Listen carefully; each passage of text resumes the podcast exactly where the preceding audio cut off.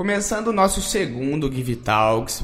Dando uma boa tarde aí pro pessoal. Dá uma boa tarde aí, Lerd. Muito boa tarde, pessoal. Tudo bem? Sejam muito bem-vindos ao nosso segundo Give Talks. Hoje com um grande amigo aí que eu tenho conquistado aqui há um pouco tempo. E eu admiro bastante, né? Luiz Torres. A gente é, vai conversar isso. bastante com ele. Antes de passar para o Luiz, só é, deixar o que a gente tem que deixar aqui. O com Geek Talks é uma produção da produtora Jaguari, uma produção da produtora é ótima. É um produto da produtora Jaguari em parceria com a Hello Mark e a Octa Soluções. E uma coisa que a gente acabou esquecendo de falar no primeiro programa, que é importante de falar, o nosso estúdio aqui ele está disponível para locação, caso você aí de casa queira também estar produzindo um podcast. Vamos lá, Luiz, dá uma boa tarde pro pessoal. Conta tarde, um pouquinho pessoal. já de você. É, o Luiz, como o Laerd falou que tem uma admiração, o Luiz é um investidor aqui da cidade, um empreendedor da cidade, tem mais de 10 anos aí de experiência em, em planejamento estratégico de marketplace e uma carreira bem recheada que a gente vai conversar hoje. Luiz, conta um pouquinho já, é, dá uma boa tarde pro pessoal e fala um pouquinho sobre, sobre você, sobre suas especificações. Obrigado, pessoal, pelo convite. É... Bom, tentar lembrar, né, desde o comecinho, cara. Então, se você quiser o dom direcionamento lá, aqui, é, a gente, eu vi que você é formado pela Facamp de em Campinas, né? E uma pergunta em, em administração, administração de, empresa, de empresa. Uma curiosidade que eu já tinha até separado aqui, é, é, quando às vezes a gente é muito jovem, a gente não sabe que caminho seguir ali, só que você fez uma faculdade que tem completa relação com o que você faz até hoje. A minha curiosidade é se quando você começou a fazer essa faculdade, você já tinha essa ambição de, de ser um grande empreendedor, um grande investidor, ou se foi mais um acaso, assim, coisas que foram acontecendo? As coisas elas foram acontecendo, né? Assim, eu sabia mais ou menos o que eu gostaria de fazer. Na verdade, assim, o que eu queria ter sido mesmo quando era moleque era band leader, sabe? Era, era. A gente tinha uma banda aqui em São João e eu, assim, sonho de, de criança, né? Uhum. Seria ser músico. Músico, é. E. Assim. Aí o tempo foi passando, óbvio, né, cara? Eu fui, fui fazer intercâmbio, morei, morei fora do Brasil um tempo, Isso saí de casa da, da, é, da, da faculdade. Saí de casa muito cedinho, né? Saí com 17, 16 para 17 anos. E aí fiquei um ano fazendo intercâmbio, Desculpa aprendendo... Te aonde que, pra onde que foi? Assim, Fui para os Estados Unidos. Eu morei numa cidade chamada Aberdeen, a cidade do Kurt Cobain, do Nirvana. É, ficar no estado de Washington, pertinho de Seattle. Uhum. E...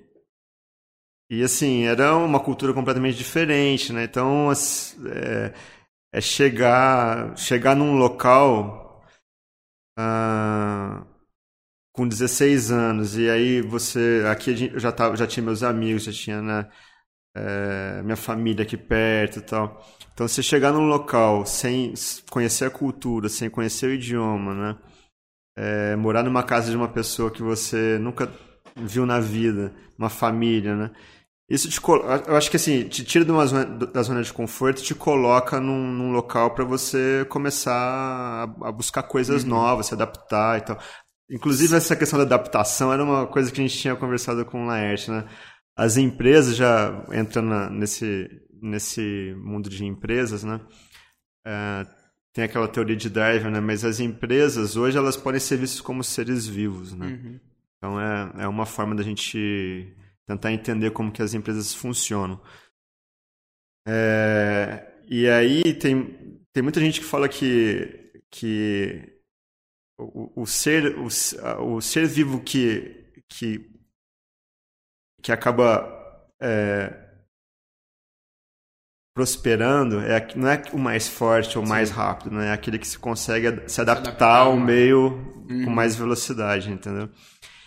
Então, eu acho que foi um pouco isso, cara. Você se, eu me joguei numa experiência que eu tive que me adaptar muito rápido à, à cultura, às pessoas, ao idioma, uhum. entende? Então, eu acho que assim, na minha vida, pensando agora, eu nunca fiz uma reflexão dessa que eu tô, que eu tô fazendo agora com vocês, mas eu acho que eu me coloquei em situações, em alguns momentos, que me que fez com que eu buscasse essa adaptação rápida, sabe? Uhum.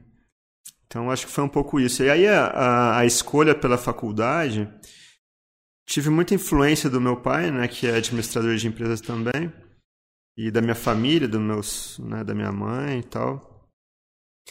E não era a minha primeira opção fazer administração de empresas, mas eu sempre gostei muito de empreender, sabe? Então, eu sempre fui muito ligado a, a coisas relacionadas à internet. Todos os meus pais tiveram o primeiro provedor de internet aqui em São João e tal. Já fazia página muito pequeno, né? eu, eu, mesmo programava as páginas. Você foi aquele moleque que tipo, quis aprender as coisas. É, eu acho que foi um pouquinho isso. Exatamente. Assim, HTML, né? Então eu pegava os livrinhos de HTML e, e tentava replicar as páginas e tal. É... Então acho que foi um pouco isso, cara. Eu acho que eu me coloquei em situações que, que me exigiram fazer esse tipo de. Né, sair da zona de conforto. E ao mesmo tempo eu sempre tive uma afinidade muito grande com essa área de tecnologia, entendeu? Então acho que as duas coisas caminharam ao mesmo tempo. E aí por acaso eu fui fazer administração de empresas, né? Uhum. Por, por, conta da, dessa questão do, da influência do meu pai e tal. Ele dizia que era uma faculdade que eu poderia depois. Eu, porque eu tinha muita dúvida do que fazer, entendeu? E aí a coisa foi assim, meu, faz administração porque é uma é, faculdade é, que você vai conseguir fazer é, várias coisas. Era a minha dúvida que eu tinha, porque muita, muita gente não, mas algumas pessoas acabam seguindo pela é. administração, é. às vezes pela dúvida, só que você acabou meio que virando a sua vida mesmo, assim, é uma é. curiosidade até que eu tinha, saber se foi proposital ou se foi... Então, e, e você sabe, cara, que depois eu passei por algumas empresas legais, né? Eu trabalhei para para editor. Meu primeiro emprego depois que eu saí da faculdade. Ah, e outra coisa legal é que eu sempre me envolvi em coisas extracurriculares. Sim. Então eu fui presidente do diretório acadêmico, sabe? É, participei muito do, dos movimentos estudantis, é, empresa júnior. Então sempre procurei fazer coisas extracurriculares, uhum. entende? Ah, que exigia um assim um pouquinho de liderança. Cara, uma coisa que eu pensava assim quando eu estava fazendo faculdade de administração de empresas, né? O que, que é uma empresa, manja? Sabe, eu, eu não tinha esse conceito muito claro na minha cabeça. O que, que é a empresa? São, são as cadeiras que estão ali, são as pessoas. Então, você criar esse conceito é muito louco também, muito legal, né?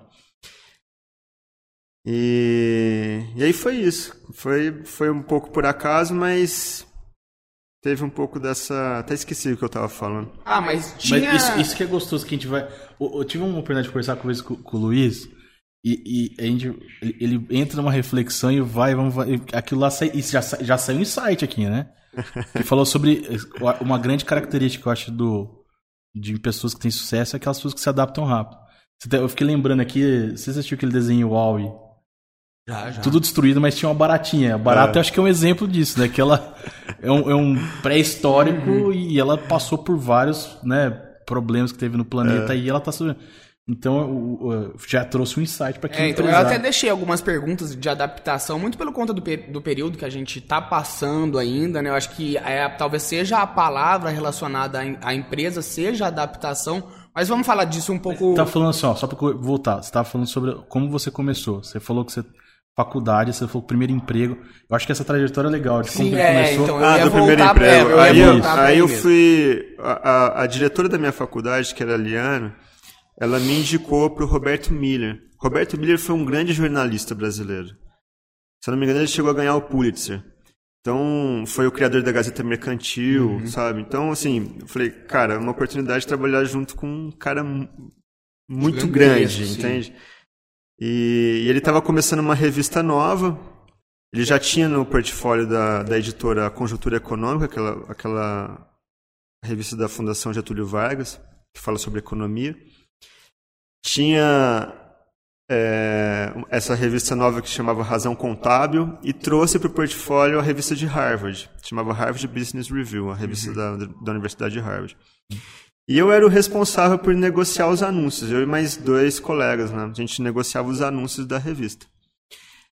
E aí, cara, é aquilo, né? Meu, pegar o telefone e vender anúncio, uhum. né? E foi, foi muito bom para mim também, porque eu tinha muito medo, sabe, de pegar o né? telefone né? e pegar e, e, cara, era assim, ele, ele passava pra gente a lista dos CEOs das maiores empresas do Brasil. Ó, você vai ligar para esse cara, você vai ligar para esse cara. E era tudo amigo do Miller, entendeu? E aí, puta. Era, cara, É muito isso foi, desafiador. Imagina, cada um de um jeito. Tem um cara que é mais bonzinho, aquele cara que já é mais. Não, tinha, tem cara que te esculacha, te né? O que, que esse moleque tá me ligando, né?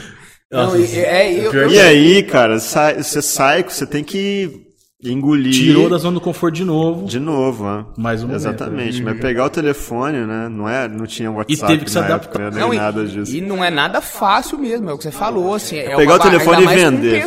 A venda é muito difícil.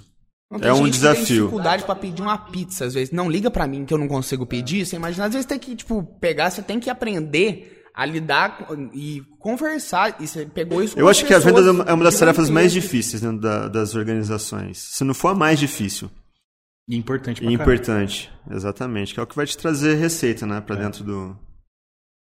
O que eu queria falar, é, foi logo depois que você terminou a faculdade isso, não foi, né? Foi logo depois, saí da faculdade e já foi indicado foi, é, trabalhar foi indicado, na... mas por quê? Assim, é muito por, pelo que você falou, de ter participado aí é, porque nesse... eu fui construindo uma relação com, com a diretoria. Sim. Da... Esse, esse Caramba, que esse terremoto em São João da Boa Vista. É o, é o crossfit. Sabe que eu morei no México também, não?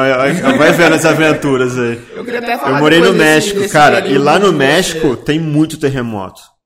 Muito terremoto. Então, Mas na hora que, que começa a tremer, você tem que buscar uma viga para ficar embaixo da viga. E os prédios, eles têm amortecedor embaixo. Então, na hora que começa um terremoto, cara, você acha que o prédio vai desabar. É, não, aqui pode É bizarro. A primeira vez. Aqui eu posso ficar tranquilo, né? a primeira vez deve ser desesperador é, um negócio desse. É uma sensação que, meu, de impotência, né? Imagina. Então, aí volta, é, só para continuar, então, é, você participava muito, tinha uma relação ali é, na eu, faculdade. Aí eu construí essa relação com a, com a diretoria da escola. E é por conta disso. Próxima, eu tava vendo um pouco da sua é, carreira, eu falei, nossa, saiu da faculdade já. Por conta disso, ela me indicou, entendeu? Ele pediu, o Miller pediu algumas indicações, ela, eu fui uma das pessoas que ela indicou, a, profe, a diretora, né? A professora Eliana. Cara, mas a minha faculdade foi muito boa também. Eu tive a oportunidade de estar com o João Manuel, com o Beluso, entre outros aí, né? O Beluso e o João Manuel foram um dos criadores do, do plano cruzado no Brasil. Uhum. Então eles. Puta, é, é, foi muito legal deu, ter convivido com eles. Convivido, né? Porque a gente tinha aula, mas saía, podia conversar com os caras, né? Não, e deu pra ver que mesmo que, por mais que você tenha entrado ali por alguns acasos e coisas que te levaram ali, você realmente se dedicou demais nessa, nessa faculdade, se envolveu muito e tinha nela. Uma, tinha uma história que o pessoal contava na época da faculdade, da FACAMP, que era assim, era. Meu, uau, o terremoto persiste. Estamos no México. é, ele tinha uma história que o pessoal falava assim, cara, era porque as notas em algumas matérias eram muito subjetivas. Por exemplo, a hum. economia brasileira, cara, as perguntas abertas você tinha que fazer aquele baita texto né, sobre economia. E tinha uma história que a gente escutava nos bastidores entre os professores que 10% da, da, da classe ia passar direto. 70% ia ficar de recuperação e 10% ia, e 20% ia pegar DP. Uhum. Era alguma coisa assim, sabe? Então a tua nota era ela estava relacionada a, ao desempenho dos outros alunos, entendeu? Meu Deus. Manja, não sei se deu pra entender o que eu tô entendi, falando. Eu entendi. Então, ou seja, como era subjetivo, o professor colocava uma nota lá, se, se você tivesse feito, colocado. Dependia da, da nota dos outros também para você. Se você tivesse feito uma explanação pior do que a do teu uhum. colega, tua nota era menor, entendeu? Sim. Então ela fazia essa. Óbvio, né? Questões mais exatas não tinha como acontecer Sim. isso, mas a maioria era subjetivo. Então tinha a questão exata, mas também você tinha que justificar aquilo, então. A minha faculdade foi muito boa, cara. A minha faculdade, eu acho que foi assim uma, da, uma peça-chave na minha formação. E eu, eu me dediquei muito na é, faculdade. Pra ver que você fala com, até com carinho mesmo do. Me dedicava muito, cara. Muito, estudei muito. Eu acho que é uma, uma, acaba sendo uma dica para quem tá vendo, porque. E a faculdade que quem faz é o, é aluno, aluno, não adianta. Não adianta não, achar que vai que ter um professor show. uma certeza absoluta, porque nada é também na sua vida. Às vezes você, você, entra numa faculdade que você quer muito, você faz dois meses, você vê que não é. é. Se, realmente, se você se dedicar para aquilo, talvez você. Eu, eu falo porque a minha própria experiência foi isso. Eu entrei em jornalismo sem muita certeza de que eu queria ser jornalista. Só que dentro daquilo, se você se dedicar, procurar algumas coisas que você vai se interessar ali, você acaba se identificando, assim, eu, eu, acho que me identifiquei um pouco. Eu acho que é isso mesmo. Você. E aí, depois que, depois que eu saí da. Aí eu fiquei um tempinho lá na, na editora Segmento. E aí uma coisa legal que aconteceu é, foi ter o, duas marcas incríveis no meu currículo, né? Uma é a Fundação Getúlio Vargas e a outra é a Harvard. Apesar de não ter é, só o fato de você colocar no seu currículo que. É Harvard, o nome. Meu, fala, te abre, abre todas as portas pra você. É incrível. Har Harvard, certeza? Harvard, é. Harvard mesmo. é. Então, aí depois disso, fui, fui fazer.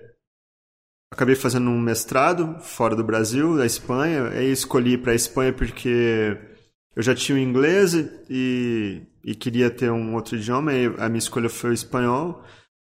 E, e, e, aí fui, cara. E lá, mas não é um mestrado como a gente tem aqui. Lá não existe isso, né? Lá é, eles chamam de maestria, é um ano. Uhum. É muito parecido com um MBA, sabe? Então, no fundo, no fundo, o que eu fiz lá foi um MBA de Uma um especialização, ano. né? É. Mas, e, foi, mas depois qual... disso você já, já iria para um doutorado, se fosse seguir. Ah, né? você conseguiria já. Já iria. Já.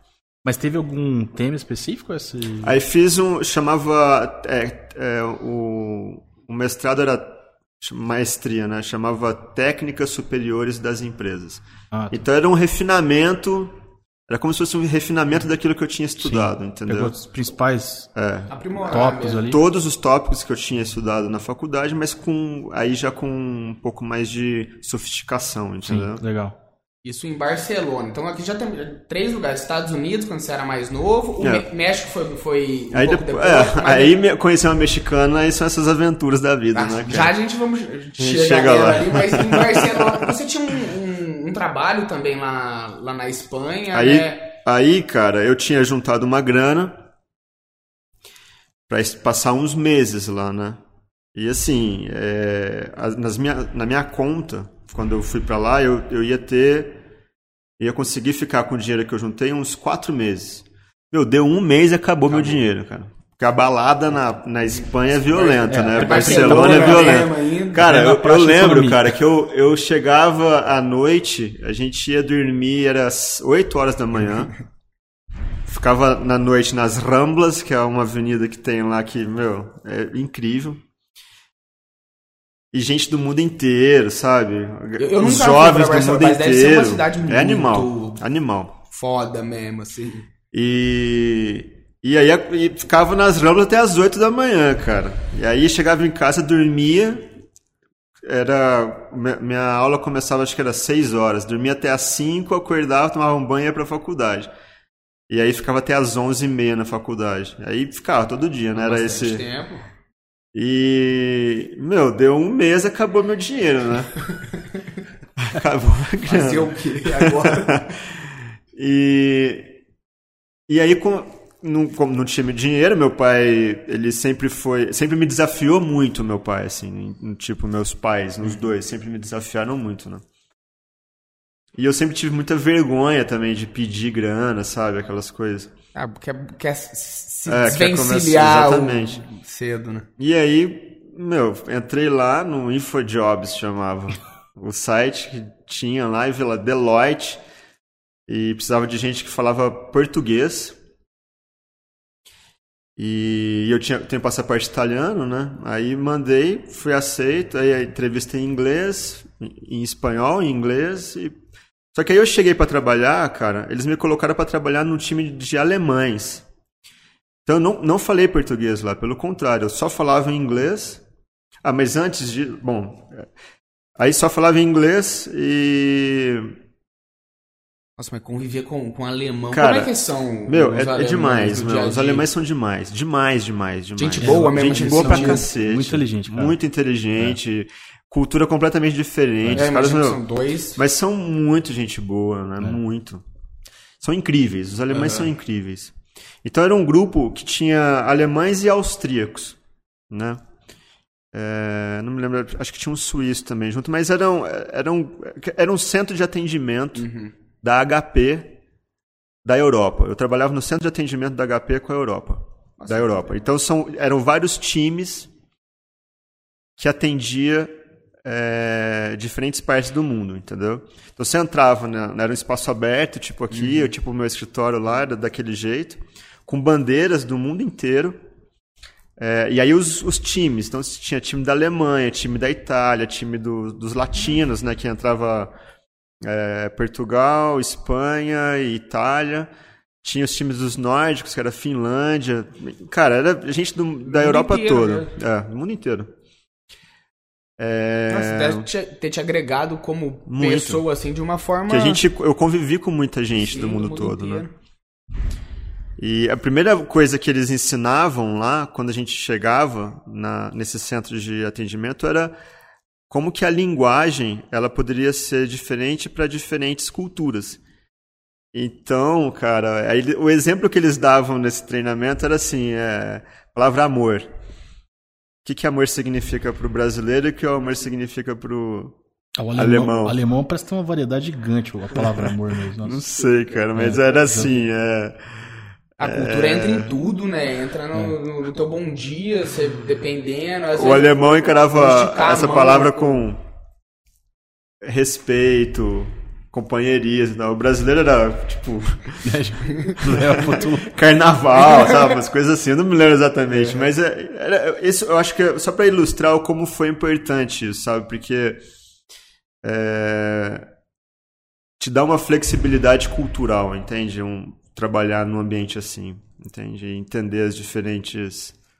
Os diferentes pontos de vista, as coisas que tá faltando muito hoje em dia, né? Sim, sim. Mas é isso, cara. Aí saí da. da aí, esse, esse trabalho que eu, que eu tive foi na Deloitte, que é uma empresa de consultoria, e esse projeto era um projeto dentro da HP. Aí depois disso trabalhei com auditoria num, também dentro da Deloitte num projeto de auditoria, num grupo grande de supermercados, chamava Caprabo. E trabalhei também numa auditoria para um grupo, para o grupo ferrovial, ferroviário. Você acabou ficando um, um bom tempo. Fiquei um então. ano também. Ah, é um, um bom ano. período. É. Aí voltei. Mas aí, tu, você, você, que, como é que era que você trabalhava? Era voltado para tradução? não, não, não era, eram os problemas do, de, de atendimento ao cliente. Na, na, HP foi isso, foi... problemas de atendimento ao cliente que de clientes internos da HP. Então, hum. uma área de recursos humanos da HP da Finlândia estava tendo problema. Então, eles entravam em contato com um número, era a equipe fin da Finlândia que atendia e a gente fazia duas relações, cara, uma com com Índia e outra com Polônia, que Polônia é onde ficava o, as notas fiscais da organização. E Índia era o suporte técnico de tecnologia da é o mundo inteiro.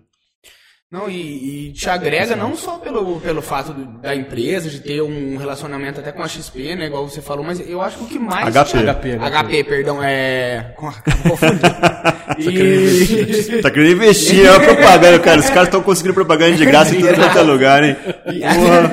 Perdi.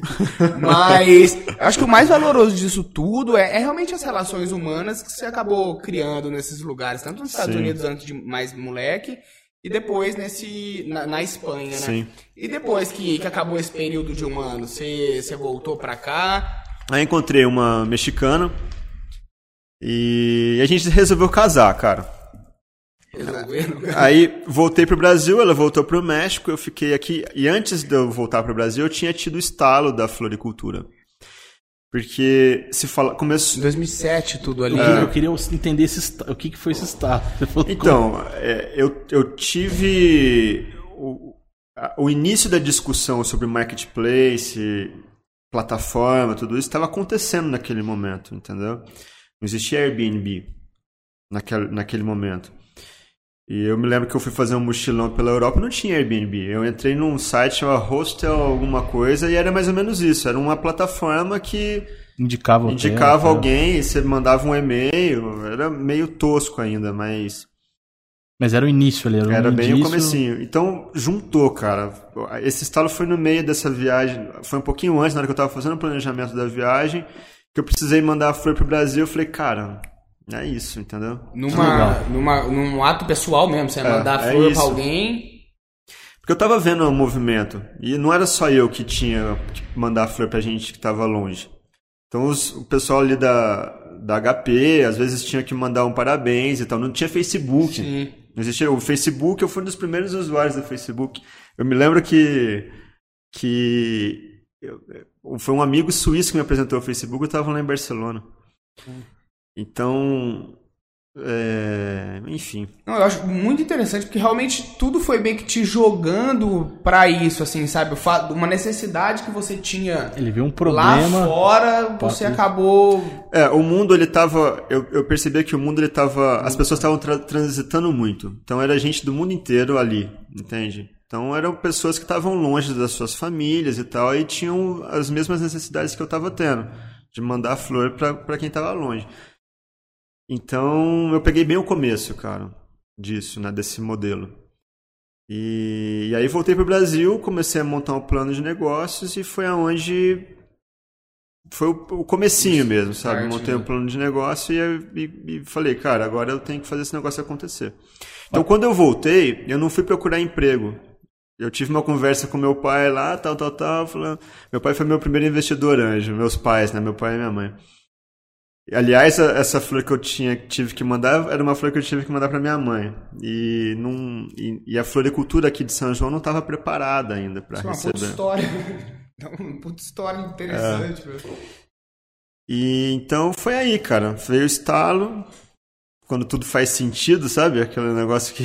Clareia, né? Vem aquela clareza. E eu falei, não, é isso. É isso que eu vou fazer. E aí foi, cara. Aí foi as coisas foram Eu achei que você ia mandar flor pra mexicana. Não, não a mexicana estava comigo lá no México. No México não. Ela, ela fazia um mestrado comigo. Mas, mas isso aí foi antes da Isabela. Oi? O, você falou essa história da. É, é foi o, surgimento da, da Isabela. É você, Flores, você comentou, né? você falou da, da, da, que você ia casar com uma mexicana. Você... É, é, essa mexicana eu conheci lá em Barcelona. A gente estava uhum. junto lá. Mas eu, o estalo veio quando eu tive que mandar a flor aqui pro Brasil. Pra sua mãe. É. Essa relação com a, com a mexicana foi algo que, que durou muito tempo? Você acabou Não, indo fiquei, pro México? Acabei indo pro México, me casei no México. Levei a família inteira pro México pra fazer essas coisas, cara. Caramba, hein? Ô, é oh, vou casar onde? No México. uma mexicana, não é como uma, uma viagem. Não, Foi? é bem, bem legal mesmo. Mas você tá, você tá casado? É... Não, aí eu me separei. Ah, aí tá. eu me separei, voltei pro Brasil. Hoje tô muito bem casado, com duas filhas, com a Natália. Um beijo, Natália, meu amor. Não fica bravo com essa história, hein?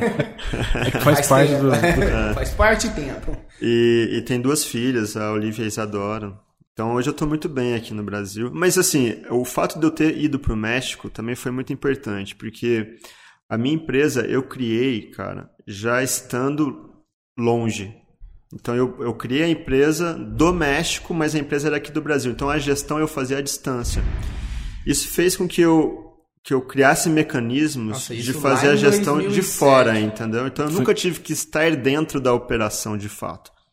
Eu sempre tive, eu sempre fui a pessoa que ficou olhando de fora e criando mecanismos para fazer a coisa acontecer.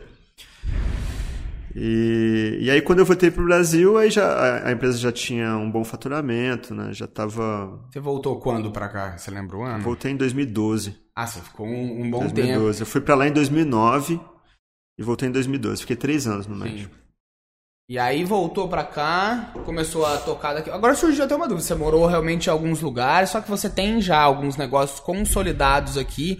Você tem vontade num futuro, assim, até por causa de filho, essas coisas, de morar em algum lugar fora, não, de ficar. Não. Sua vontade é. Não, já, essa, esse rolê eu já dei. Já, já. passou, já. Eu sei que a, as minhas raízes estão aqui, entende? Minha família está aqui, meus amigos estão aqui. São João tem uma puta de uma qualidade de vida, entendeu? Então foi onde eu decidi. Eu, eu tô muito é, já, essa decisão já está tomada, entendeu? Sim, Pode sim. ser até que eu vá passar um passar tempo, um tempo né? três meses mas que seja. É aqui mesmo. mesmo que seja seis meses, mas aqui é o meu lugar, entendeu? Entendi. Então não pretendo sair daqui nunca fazer, mais. Vou fazer... Não vou dizer nunca mais, cara, porque a gente nunca sabe, né? Mas ó, o legal do, do, do podcast é que assim, a gente conhecer o Luiz antes da Isabela, você muita coisa que eu não conhecia, nem sabia. Muita, tem gente que tem curiosidade, pô Será que foi simples, fácil? Poxa, você passou por muita coisa, você, você teve que lidar com, por exemplo, chegou uma hora, acabou a grana, tive que me virar para arrumar dinheiro. E... Então, essa volta tem uma história muito legal, Leste, que assim, é... quando eu voltei pro Brasil, cara, eu não tinha grana para fazer nada. Nada. Nada, nada. E E meu pai me dava assim, tinha um teto, né, onde eu dava para dormir, comida ali, né, que era básico, né? básico. E a grana que ele me dava, cara, era uma grana que eu para eu colocar na empresa. Entendeu? Então, óbvio, se eu tivesse que tirar alguma coisa desse dinheiro, eu ia tirar. Mas se eu tirasse a empresa não ia andar, cara. Eu tenho uma, uma pergunta. E aí eu me, só, deixa eu só contar essa história que é legal, Dudu. É, aí, cara, eu lembro assim, não tinha grana para tomar uma cerveja. Meus amigos já estavam todos desempregados tal, né? Não tinha grana para tomar uma cerveja, cara. Aí o meu, meu ex-chefe, o Miller, me liga e fala assim: olha, volta para trabalhar aqui. É, você entra como gerente, a gente monta uma equipe para você ia ganhar 8 mil reais na época, eu lembro certinho. Cara, e 8 mil reais era uma puta Nossa, de uma grana. E, e aí eu saí da reunião, liguei pro meu pai, pai, ó, seguinte, eu vou desencana, eu vou, tô, vou voltar a trabalhar na editora, não, não tô conseguindo fazer as coisas acontecerem, então. Aí ele me vira e fala assim, mas tá te faltando alguma coisa? Cara, tava me faltando tudo, entendeu? Não tinha porra nenhuma. Eu falei, não, não tá me faltando nada. Ele falou, então amanhã você vai ligar lá e vai falar não. E você, enquanto você não fizer esse negócio acontecer, você não para. E, cara, era o que eu precisava, pai, entendeu? Apoio, caramba, que legal. Era o que eu precisava escutar. E aí, depois disso, me deu aquele gás, né? Eu falei, cara, agora eu vou fazer a, essa a porra acontecer de qualquer era, jeito. Era justamente entendeu? isso. Quando foi a, a virada de chave? Eu acho que você contou a virada de chave, acho que para você ir. E quando foi a virada de chave pra empresa, pra Isabela? Então, deixa eu contar assim? essa, Dudu. Aí, cara, meu pai me deu um prazo, manja. Falou, ó, oh, então tá, mas um ano e meio você vai pro México, você tá querendo ir pro México, vai casar. Eles nunca falaram não para mim. Pelo contrário, sempre me apoiaram nas minhas decisões. Por mais maluca que fosse. Imagina casar no México, meus pais estavam lá. Não, tá bom, você vai, vamos lá. É... Mas também, ao mesmo tempo, eles sempre foram pessoas que me desafiaram, como eu disse. Então, no meio do caminho, eu tive que ir lá resolver os papéis, antes de me casar, resolver os papéis. Eu precisava de dinheiro para ir pro México. Não, não tem dinheiro para ir no México. Ah, se você quiser, você vai ter que pintar a nossa casa. Eu me lembro disso, cara. Eu pintei a casa inteira. Eu pintei a minha casa inteira, eles pagaram a minha passagem, eu tinha um, um dinheirinho e tal. E aí fui pro México, fiquei um mês e voltei. Mas assim, sempre, sempre me desafiaram, entendeu? Pra ver se era isso se, mesmo. Se você realmente quer, você tem que fazer isso. mas é, mas é, oh, é bom, isso, isso, é legal. E aí, aí, Lete, meu pai falou assim, meus pais, né, os dois, falaram, você tem um ano e meio para fazer a coisa acontecer. Bicho, esse um ano e meio, cara, o que eu trabalhei nesse Correria, ano e meio. Total. E o, o fuso horário é diferente do México pra cá, né? Então, por exemplo, a galera entrava às 8 horas da manhã aqui, lá era 4 horas da manhã, cara. Então eu trabalhava, eu entrava, às, começava às 4 da manhã. Das 4 até o término aqui, eu acompanhava a galera. Depois que terminava, eu tinha que fazer a página desenvolver a página, melhorar a página, melhorar os processos. Aí, cara, terminava assim umas. Eu ficava até umas três horas da tarde, vai trabalhando com um processo. Depois disso, ia desenvolvendo página até meia-noite, cara. Nossa, você Não, dormia quatro, quatro horas. Pô, eu juro por Deus, eu devo ter feito isso pelo menos um ano, cara, eu fiz isso. É de fim de semana mas a gente trabalha de sábado no mas escritório. a gente trabalha de sábado. Casado com a mexicana. Casado com a mexicana. Por isso que não deu certo. Por isso que não deu certo. 10 horas trabalhando, não sobrava tempo. 4 horas você, velho. Nossa, realmente, uma rotina. Não, o pessoal acha que descansava. Aí, é, o pessoal Cara, fala... ninguém acredita nisso que eu falo. Não, é, mas é real. É real. Mas aí que tá, o pessoal acha que empreender é fácil, que não, é. não é porque o pessoal não como é que foi? É essa pergunta, né? assim, como é que foi essa virada? Não tem uma virada, cara. A verdade é essa. Você tem que construir isso. Demanda tempo. Você ficou um ano e meio ali, ó. Um ano e meio? Ralando. É, então, e eu tava sozinho, isso foi importante então, também. É difícil, Era né? eu e a, a, esposa dentro do apartamento, tinha um, um, cômodo no apartamento onde eu trabalhava, meu escritório era ali dentro. E ficava o dia inteiro dentro de casa trabalhando, cara. Não saía, saía pra ir no cinema, ah. sabe? Não, de vez em quando fazer uma coisa. Ao cinema. Mas, Mas era isso. Nesse período, então, aí foi o, um, esse, um ano e meio até. É, até aí, aí eu consegui. É, era isso que eu. Aí eu consegui, cara. É, aí eu, é, eu me lembro assim que já, eu já estava conseguindo guardar, pagando todas as contas da empresa, guardar nesse final de um ano e meio, 4 mil reais. Conseguia guardar 4 mil reais por mês. E não gastava, cara. Então gastava muito pouco, sempre fui muito econômico, né? Então gastava e comecei a, a, a guardar dinheiro e aí reinvesti o dinheiro. Então aquele, tudo que eu ia guardando eu ia reinvestindo. Reinvestindo assim, não em ações, nada disso, eu reinvestindo na própria, na própria empresa. Coisas que eu sabia que eu tinha o controle e, e fiz muito teste, sabe? Do que dava certo, do que não dava certo. Então foi isso, cara. Eu sempre fui reinvestindo o dinheiro e eu comecei a investir, só para ter uma ideia de, de. Tempo mesmo. Não, de valores, ah, cara. Tá. Eu comecei a investir na, na Isabela 400 reais por mês. É, era 400. O meu primeiro investimento foi de 400 reais. Hoje a gente deve estar investindo deve estar chegando a 20 milhões por ano de investimento em AdWords, só em AdWords. Começou com 400 por mês. Você tem uma ideia de, de valores. É, eu tá, é, tá, fazendo, vai fazer no final do ano, acho que 15 anos, né, da, é. da Isabela. 15 anos, mudança, hein? Me fala, nossa, caramba, é bastante diferença, hein? Mas sempre, a gente sempre foi reinvestindo, sabe? Sempre foi reinvestindo. Meu salário, por exemplo, na, lá. Agora eu não estou mais na empresa, né? Eu saí. Isso. Hoje é o Lucas que é o CEO.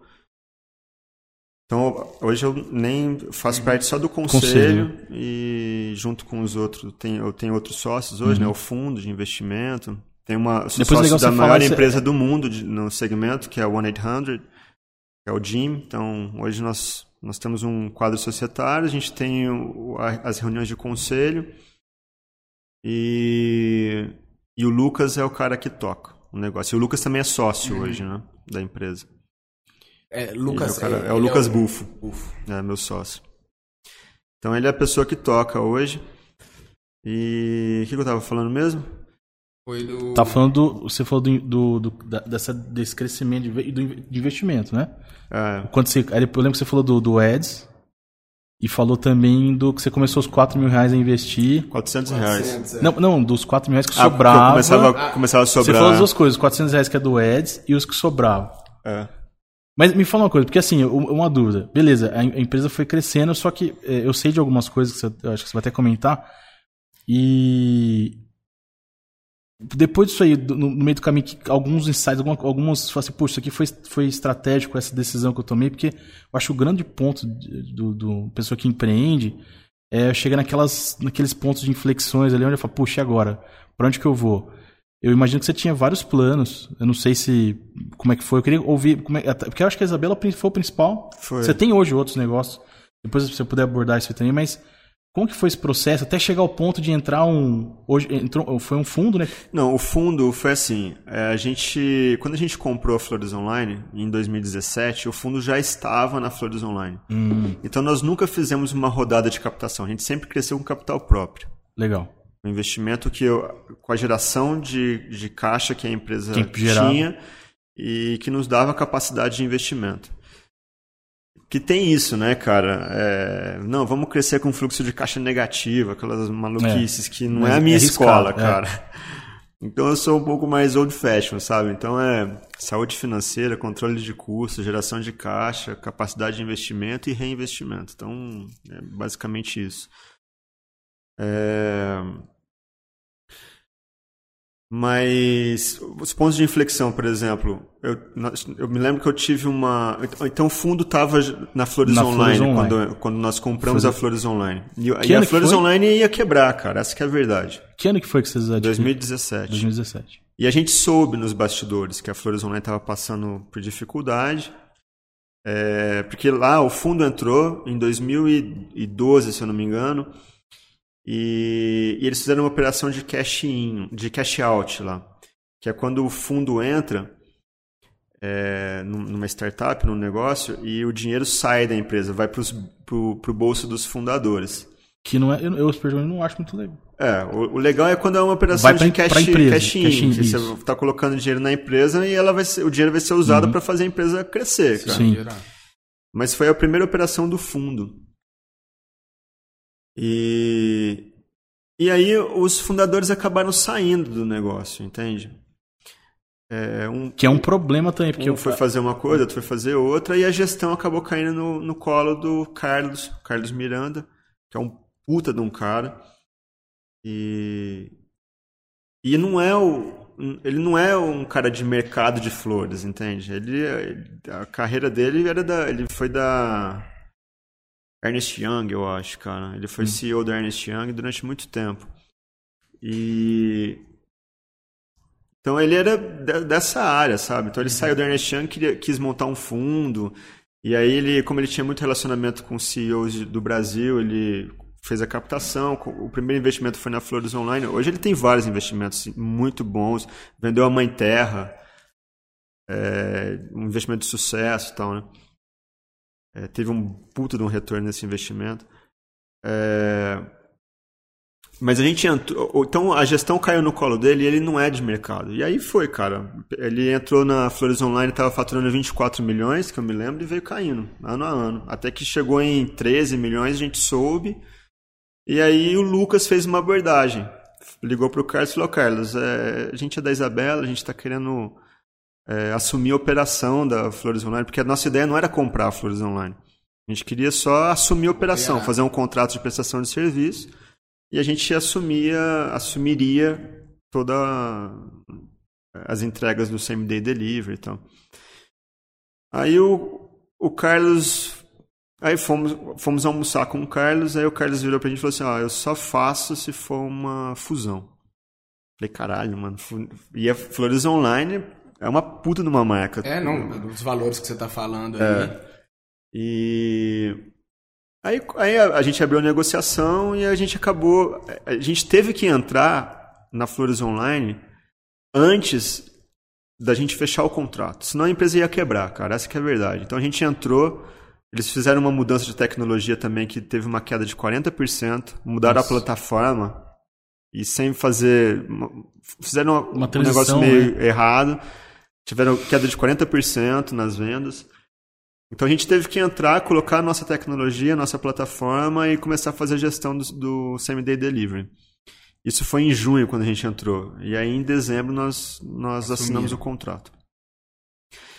E aí, cara, é... Eu me lembro assim, nós assinamos o contrato, né? Compramos a parte da família e tal. Aí nós assinamos o contrato e eu me lembro que em... era assim, Lert, em... a gente não tinha grana, cara. A gente comprou meio que na loucura, entende? A gente tinha, sei lá, 400 reais em caixa e foi o que a gente usou para dar uma entrada.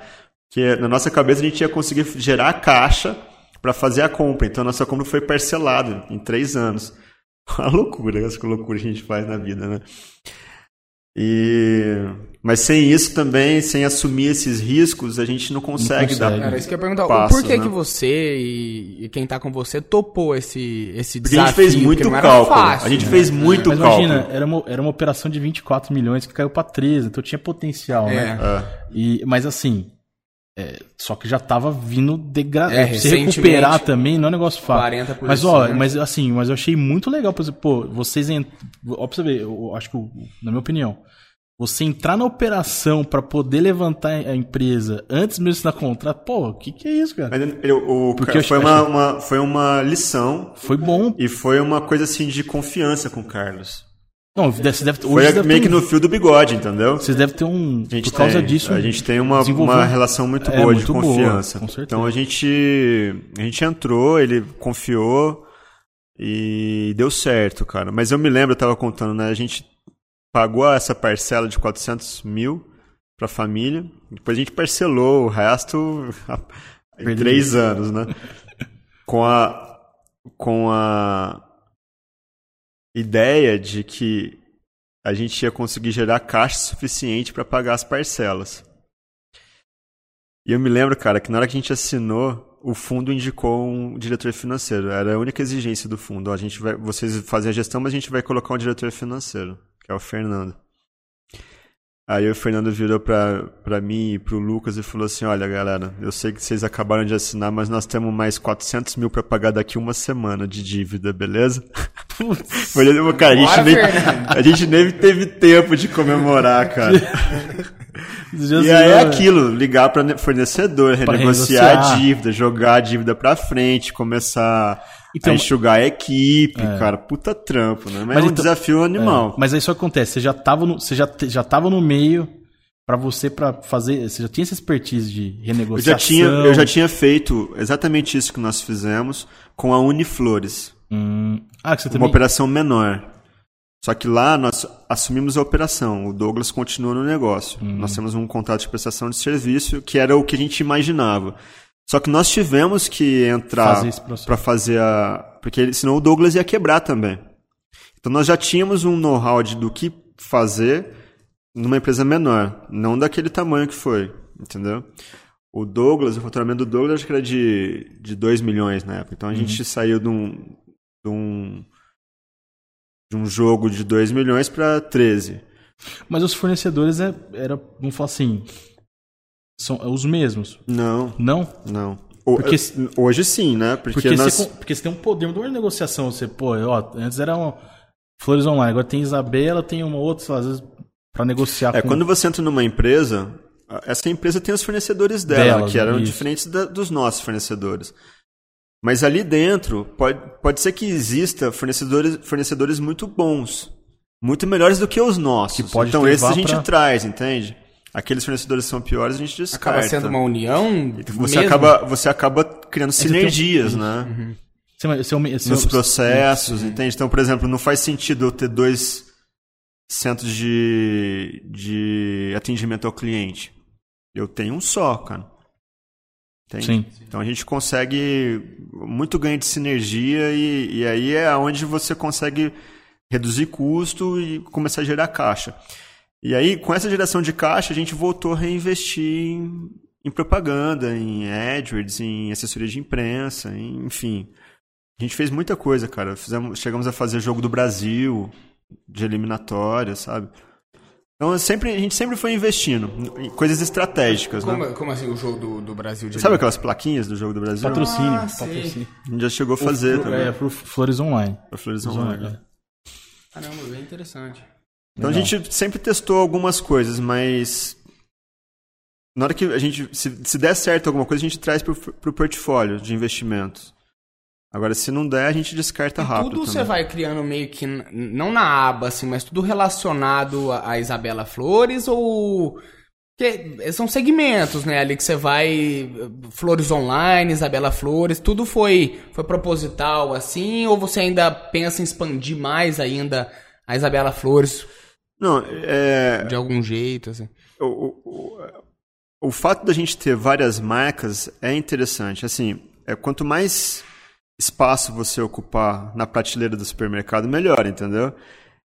Não que a gente venda na prateleira, mas quando você chega lá e tem Omo na prateleira, cara, e você tem, sei lá, me fala outra marca aí. É. Enfim, Ace, Ace existe, não existe? É, existe. As duas é da mesma. As ninguém, duas são Unilever. Ninguém vai no mercado comprar, já, já ficou claro, né? Comprar.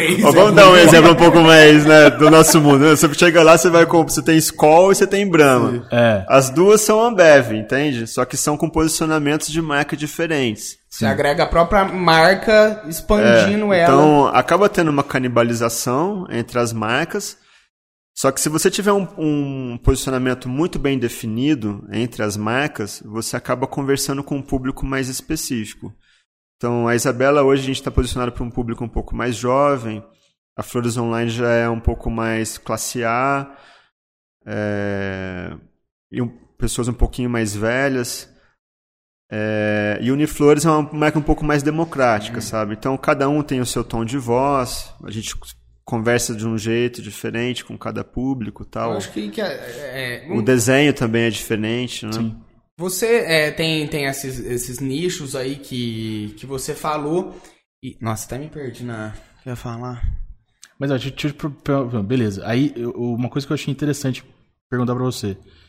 O, você, tem, você tem aquele aplicativo que eu lembro, Jingle. o Jingle. É, quando que. Eu, porque veio. A ideia foi eu lembro que acho que você criou para poder ajudar. Foi, foi na, na coisa da pandemia? Foi assim, cara, essa história. Eu lembro que você... A gente tava, tava numa festa de fim de ano da empresa e a gente começou a conversar sobre os caminhos do que a gente estava vendo e tal. E foi quando o rap estava entrando no Brasil. Uhum. E eu tava com e assim, cara, a gente começou a discutir tal, os problemas do iFood. E Rap com essa. com muito recurso, né? Com, com burn money, né? Que eles chamam, aquele uhum. dinheiro de, de queimar mesmo, né? E, e a gente falava, cara, a gente precisa entrar em outras categorias. A gente precisa tombar para outras categorias e começar a, a brigar em outros segmentos também. A gente não pode ficar só focado em flores. É, porque senão a gente corre o risco de ser engolido por esses caras. Né? Então a gente montou algumas estratégias. Uma seria também ir para a loja física e outra seria montar um aplicativo que conseguisse de repente concorrer com essas pessoas, com, essa, com essas empresas. O problema do iFood é que por conta do nome ele não consegue entrar em outras categorias. Cara. Não, é. Então ele não, dificilmente ele vai conseguir entra, entrar em farmácia em pet shop.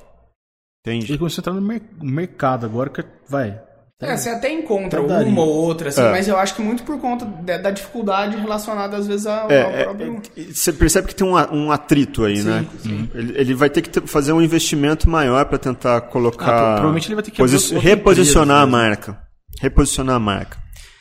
E eu, como Flores Online, mesma coisa, eu não vou conseguir começar a vender... Sei lá, comida. Comida pela internet. Então a gente. A ideia foi montar uma. Então esse foi o primeiro problema que a gente identificou. O segundo problema que a gente identificou é que os restaurantes começaram a ficar reféns dos Sim. aplicativos. E a gente sabia disso, agora depois que a gente entrou, que a gente começou a investir também em restaurantes, cara, a gente tem certeza absoluta. É uma porcentagem grande do Cara, o lucro, praticamente, a margem de lucro todinha vai pro, é. pro aplicativo. É, então a gente sabia disso.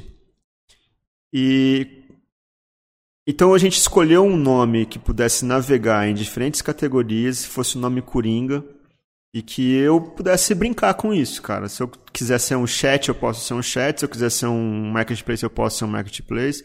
Se eu quiser ser uma fintech, eu posso ser uma fintech, entendeu? Então o nome permite que eu navegue em vários lugares, em vários segmentos. O problema é que vai exigir um investimento em, em construção de marca. Sim.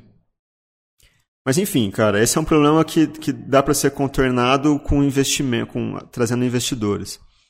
Então, a partir disso, a gente é, começou a desenvolver. Na hora que veio a pandemia, a gente falou, cara, a gente precisa também fazer alguma coisa. Cara, porque as empresas que se movimentaram no momento que, da pandemia entenderam quais eram as circunstâncias, é, elas, cons elas conseguem e conseguiram ocupar um lugar muito especial no coração das, das pessoas, entendeu? E então assim, a gente olhando para aquilo, a gente falou, cara, vamos colocar nossa plataforma de graça para todo mundo, para quem quiser. É, eu acho que a gente vai estar tá fazendo um, um bem, né? Um bem, ao mesmo tempo que, cara, a gente não pode ser hipócrita, entendeu? Como não, empresário. Existe, não. existe a questão do retorno financeiro. Assim, até porque se não Só que tiver, existe a questão. Ao mesmo tempo, as empresas elas precisam ter consciência do, do impacto social, ambiental que elas, que elas exercem na sociedade, Concordo cara, e, e na, né, no, no, mundo. É... Pensando, voltando àquele assunto do, do ser vivo, olhando a empresa como ser vivo ela não pode ser. Ela não pode ser um, um ser vivo que destrói o ambiente, porque ela vai acabar matando o ambiente onde ela está inserida, porque ela vai acabar matando ela própria, entendeu? Ele próprio. Então, essa consciência de. É uma visão meio holística, assim, que a gente acaba sendo parte e todo ao mesmo tempo, manja? Então, é, foi a decisão que a gente teve na época, então a gente correu em lançar isso, a gente sabia que ia ser importante, ao mesmo tempo a gente ia estar. Tá, era uma ferramenta que. Estava que, tá em, em desenvolvimento também, né? Tava. É, e está ainda, né? A gente ainda está é, fazendo market fit, né? Uhum. A gente sabia que poderia ser uma ferramenta importante, então a gente colocou de graça. Ao mesmo tempo, o, que, o que a gente ia ganhar com isso? Primeiro que a gente ia ocupar uma, uma posição muito importante na, na, na cabeça das pessoas ou no coração das pessoas. E a gente sabia que a gente ia ganhar usuários com isso, cara. Muitos estabelecimentos se cadastraram. Uso, né? Entendeu? É, fortalece muito os próprios estabelecimentos. E foi o que aconteceu. Né? A gente teve muito cadastro. Só que a, a plataforma ainda não estava preparada, cara. Então, É, a gente correu para aquilo, mas, meu, a gente foi fazendo a coisa acontecer ao mesmo tempo, entendeu? Desenvolvendo aplicativo e nós nem tínhamos aplicativo quando a gente lançou, era online. Mas o iFood já veio, né? Já estava preparado para isso. Hoje não, cara. Hoje a gente tem um aplicativo, ele continua sendo de graça. A gente, a gente entende que o problema de, de fazer o estabelecimento como refém ele é um problema que precisa ser resolvido. Talvez seja o maior O WhatsApp está vindo para substituir os marketplaces, cara. E as transações a gente está vendo aqui estão acontecendo via WhatsApp. Então, para a gente foi importante trazer um chat para dentro do aplicativo também. Hoje a gente tem um chat, a gente destrinchou o WhatsApp, a gente, a gente conseguiu trazer um WhatsApp para dentro do, do, da plataforma. Meio de pagamento também? Já... Meio de pagamento a gente está fazendo integração com, ou... com, o banco original. Ah, banco, tá, ok. Então, tudo que o banco original oferece, a gente vai oferecer.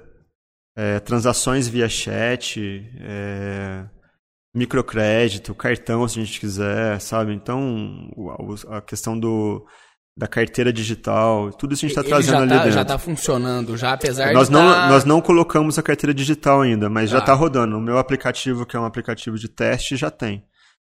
É, então a gente, a gente focou a questão do, do meio de pagamentos e a gente queria está inserido na, nessa questão de, de, ser uma fintech também, um marketplace, e aí conectando as lojas locais, né, uma padaria, o restaurante, o supermercado, e a gente queria trazer o chat. Então, é, essa, esses são os três pilares. Tem mais um pilar que a gente acabou deixando um pouco de lado, que é a questão da mobilidade. Na verdade, a gente não deixou de lado, a gente está fazendo um investimento meio paralelo com uma startup do Rio.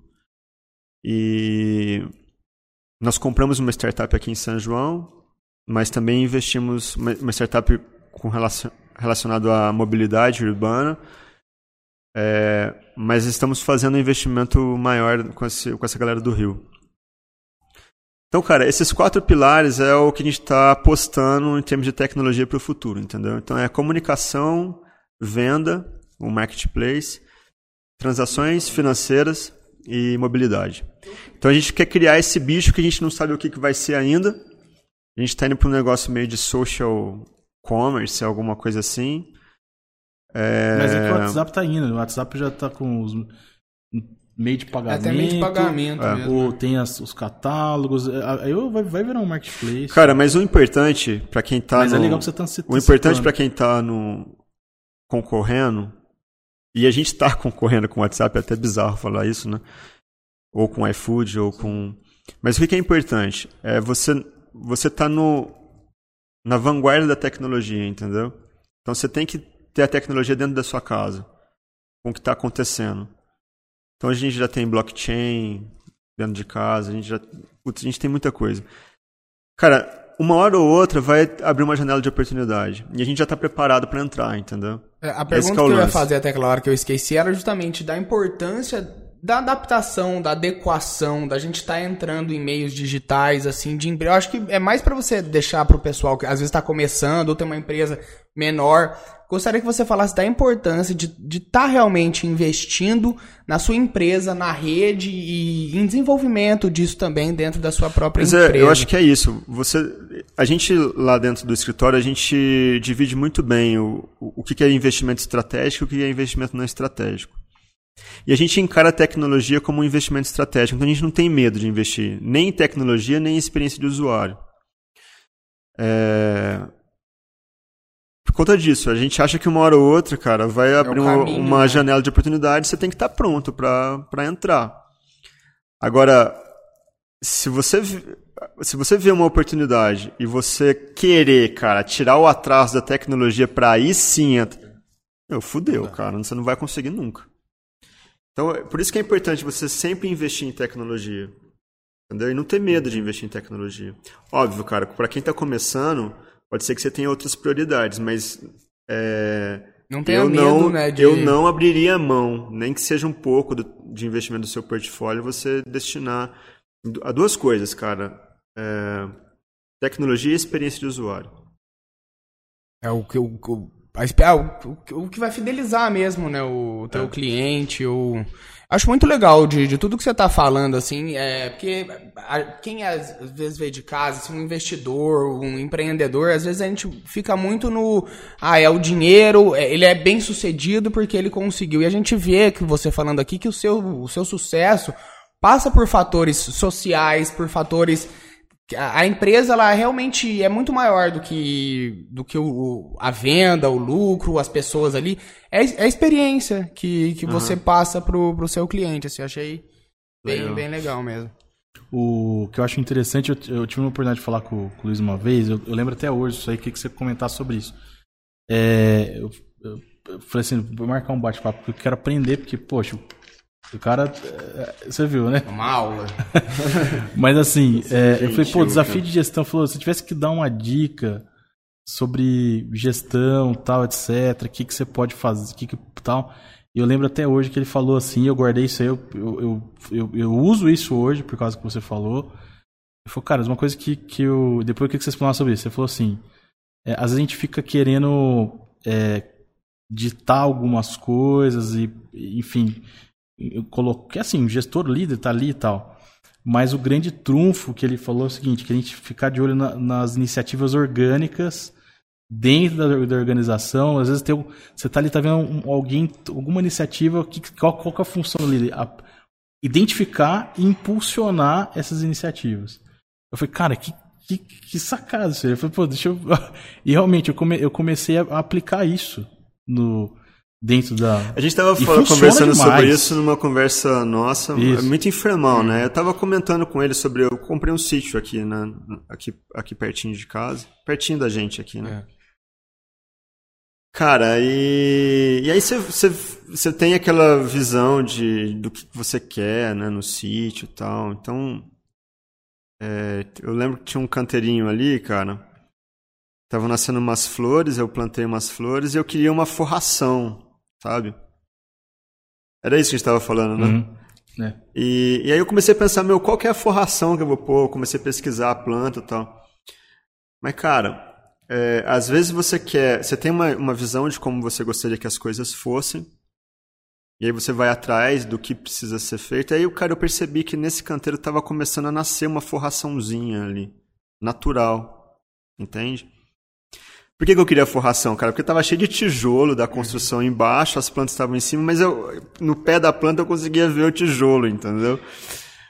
E, e aí começou a nascer uma forraçãozinha natural, cara. Eu falei, mano, vai ser essa, é essa aqui. Nasceu aqui, eu só preciso manter essa planta aqui, porque ela tá adaptada, cara, tá adaptada. Não preciso trazer uma, uma coisa de fora e tal. Então eu acho que se a gente. Eu, eu amo, de verdade, cara, é, olhar as empresas através de metáforas. E essa é uma metáfora, eu acho que é importante, cara. Então, para dentro, quando a gente olha para dentro das empresas ou para dentro da minha empresa, quais são as iniciativas que já nascem adaptadas ao ambiente que ela está inserida, entendeu? E aí nós estamos falando de pessoas, nós estamos falando de ideias, nós estamos falando de, de qualquer coisa, cara. Porque não adianta você querer tirar aquela iniciativa para colocar uma que é exatamente igual, mas do teu jeito, entendeu? Saber aproveitar Cara, as, as que Você surgem, perde né, muito tempo fazendo que... isso. E pode não vingar. E pode não vingar. É. E pode ser que chegue uma geada, cara, e aquela, aquilo que você planejou que fosse não, não vai para frente. Não vai pra frente. Então, acho que é isso. A gente entender quais são as iniciativas que já estão ali do teu lado e, e incentivar essas iniciativas, entende? Que estão nascendo ali. Porque tem muita coisa que passa na minha cabeça. Na tua deve passar Não, também sim. muita coisa. Mas... Então entender, meu, isso aqui faz sim. sentido. Isso aqui faz sentido, isso aqui faz sentido. E aí incentivar, cara.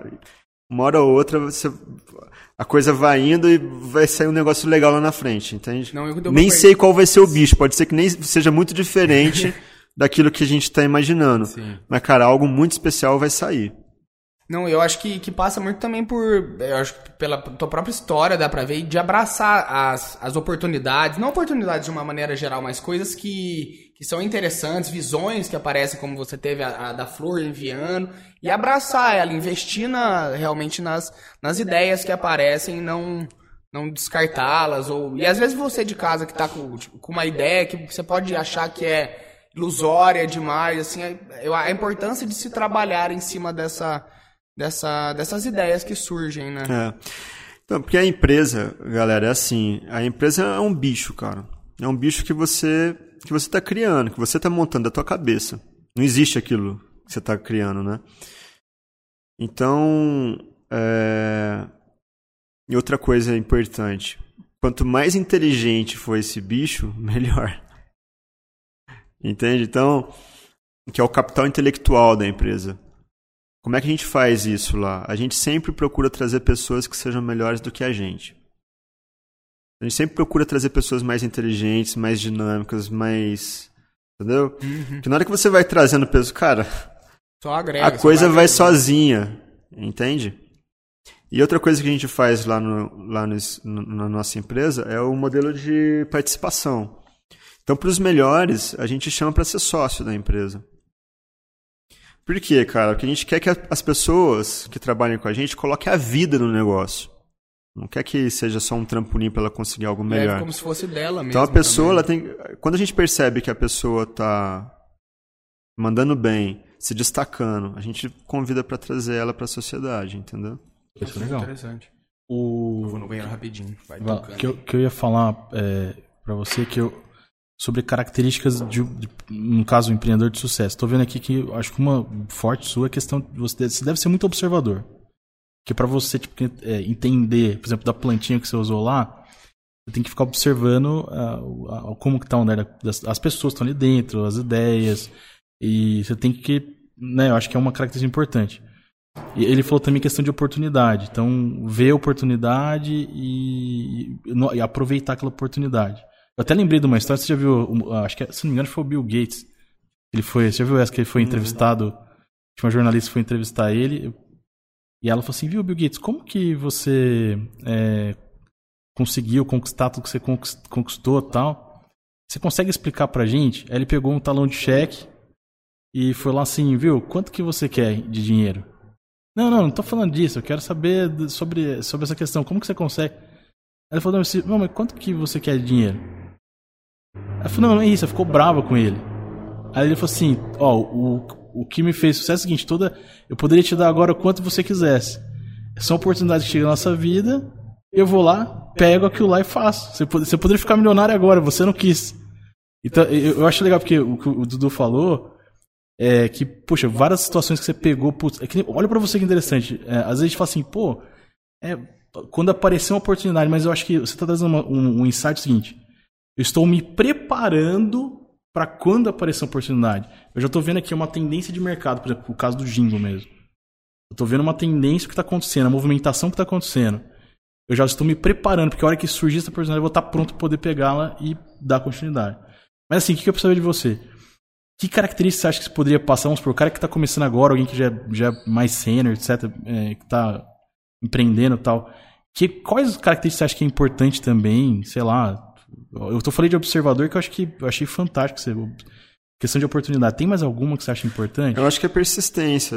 A única coisa que me vem à cabeça, assim, com, com mais força é a questão da persistência.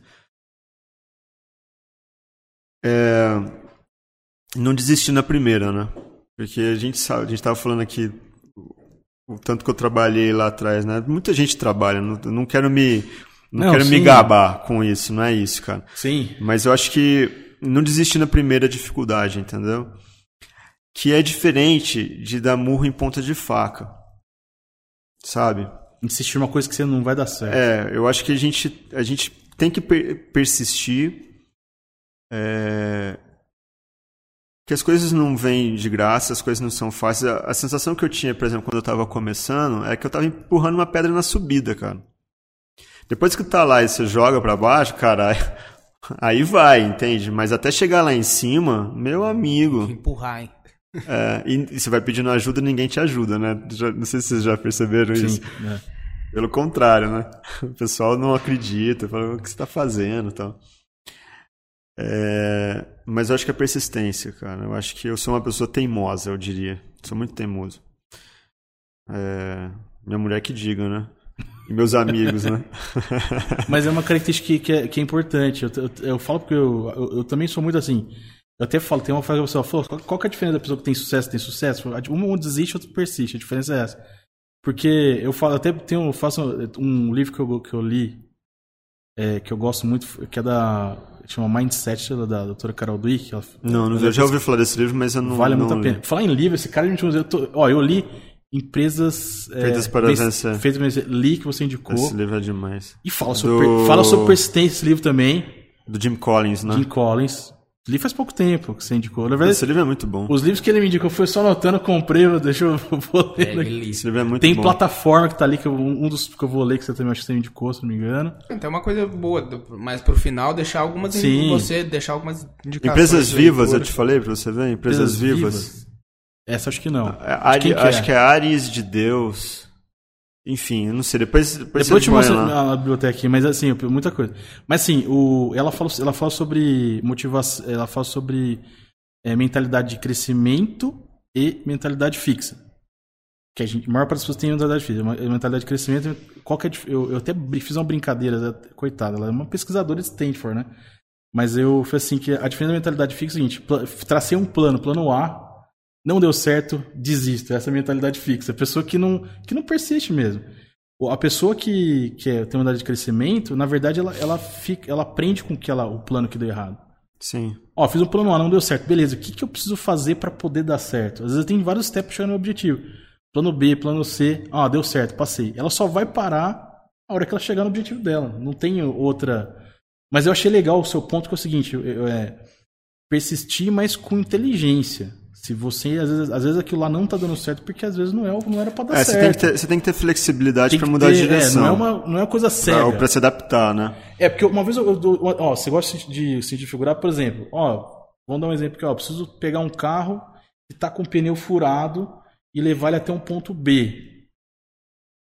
eu posso pegar e ficar e tentar empurrar esse carro aí, pneu furado, sei lá, o tá, não tá ligando, mas tá é uma persistência, desculpa, mais burra. Sim. Deixa eu analisar o que, que eu posso fazer para. Exatamente. Eu, eu acho, que, é, eu é acho que é, esse é o ponto. É. Entendeu?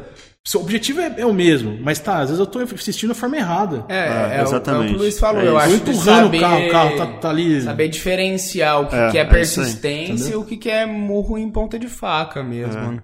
Agora, ter, ter claridade sobre um objeto qualquer, né, cara, sobre uma situação, não é tão simples, né? Não, não, não. Porque, beleza, cara, a gente deu um exemplo exagerado, né? Mas, cara, os, exemplos, os exemplos podem ser muito sutis, Sutil. né? A gente tá numa direção e a gente não sabe que a gente tá indo na direção errada, né, cara? Mas é, é, eu acho que é isso, cara. É, é a gente conseguir ter muita, clare, muita clareza sobre o objeto que a gente está analisando, entende? O que, que você faz para ter clareza? Porque assim, eu, eu vou. Muita reflexão, viu, Reflexão. Muita. Mas cara. você tem isso, uma coisa que eu, que eu sinto falta que eu não tenho. Eu, até, até aquele quando a gente para conversar, é conselho de pessoas, sabe? Falei assim, poxa, que, você tem isso hoje? Alguém que você tem, assim, você pode parar para Acho que, pô, teu pai com certeza. Sim, é um, os pais. Eu acho que os é. pais são os nossos maiores conselheiros, é. né? Mas não, até porque teu pai tem uma experiência, cara, negócio também. Mas tem mais alguém, alguém que você busca, que você fala, poxa, deixa eu trocar uma ideia com esse cara, ou não? Então, o Carlos é uma pessoa que, que, me, que me dá muito conselho. Ele é uma pessoa mais senior também, né, cara? E tem muita experiência de. Não só de negócio, mas de vida também, sabe? Então, a gente procura escutar muito ele. A gente está tá jogando, colocando uma loja física agora, né? Da Flores Online. Caramba. Lá na Oscar Freire uma puta de uma loja legal, a ideia nossa é, é começar a abrir para franquias uhum. também, né? Então a gente vai começar a ver franquias da Flores Online. É... Foi ideia do Carlos, cara. Foi ele que bateu nessa tecla. Isso. E porque eu sou um cara muito de tecnologia, né? Eu, eu para mim, cara, loja física é coisa do passado Sim. e tal, mas ele nos convenceu, me convenceu a, a e, e, ele tá correto, cara, ele tá certo na análise. Que você não consegue ter uma experiência de marca só no online. É. Então a experiência de marca, quando você vai pro físico, ela é muito mais muito mais rica. sentido, Ah, não, aqui no, no interior é. mesmo é algo que a gente percebe mais facilmente às vezes do que em São Paulo, é. sabe? Porque é muita gente, mas aqui é, às vezes a pessoa quer ir até você, quer ir na loja, mesmo que isso vai gastar muito mais tempo do que gastaria se ela pedisse pelo iFood, pelo, pelo Jingo, pelo qualquer Sim. outro aplicativo.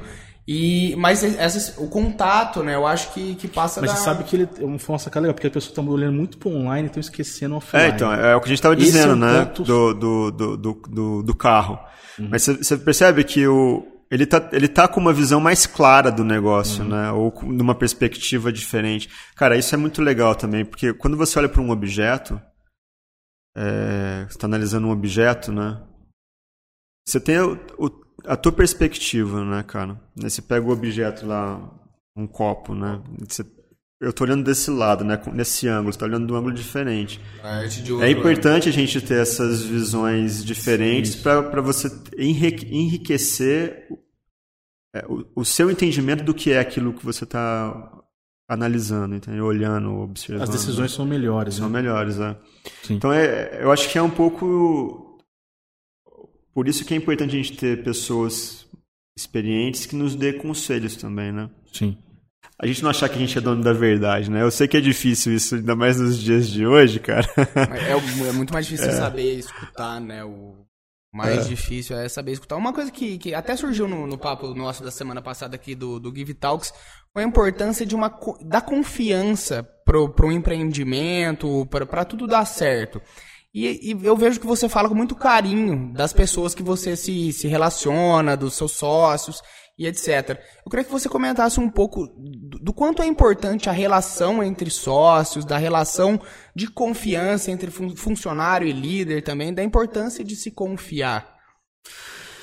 Cara, eu sempre tive muita sorte de, de ter pessoas incríveis comigo, assim, que apareceram, sabe?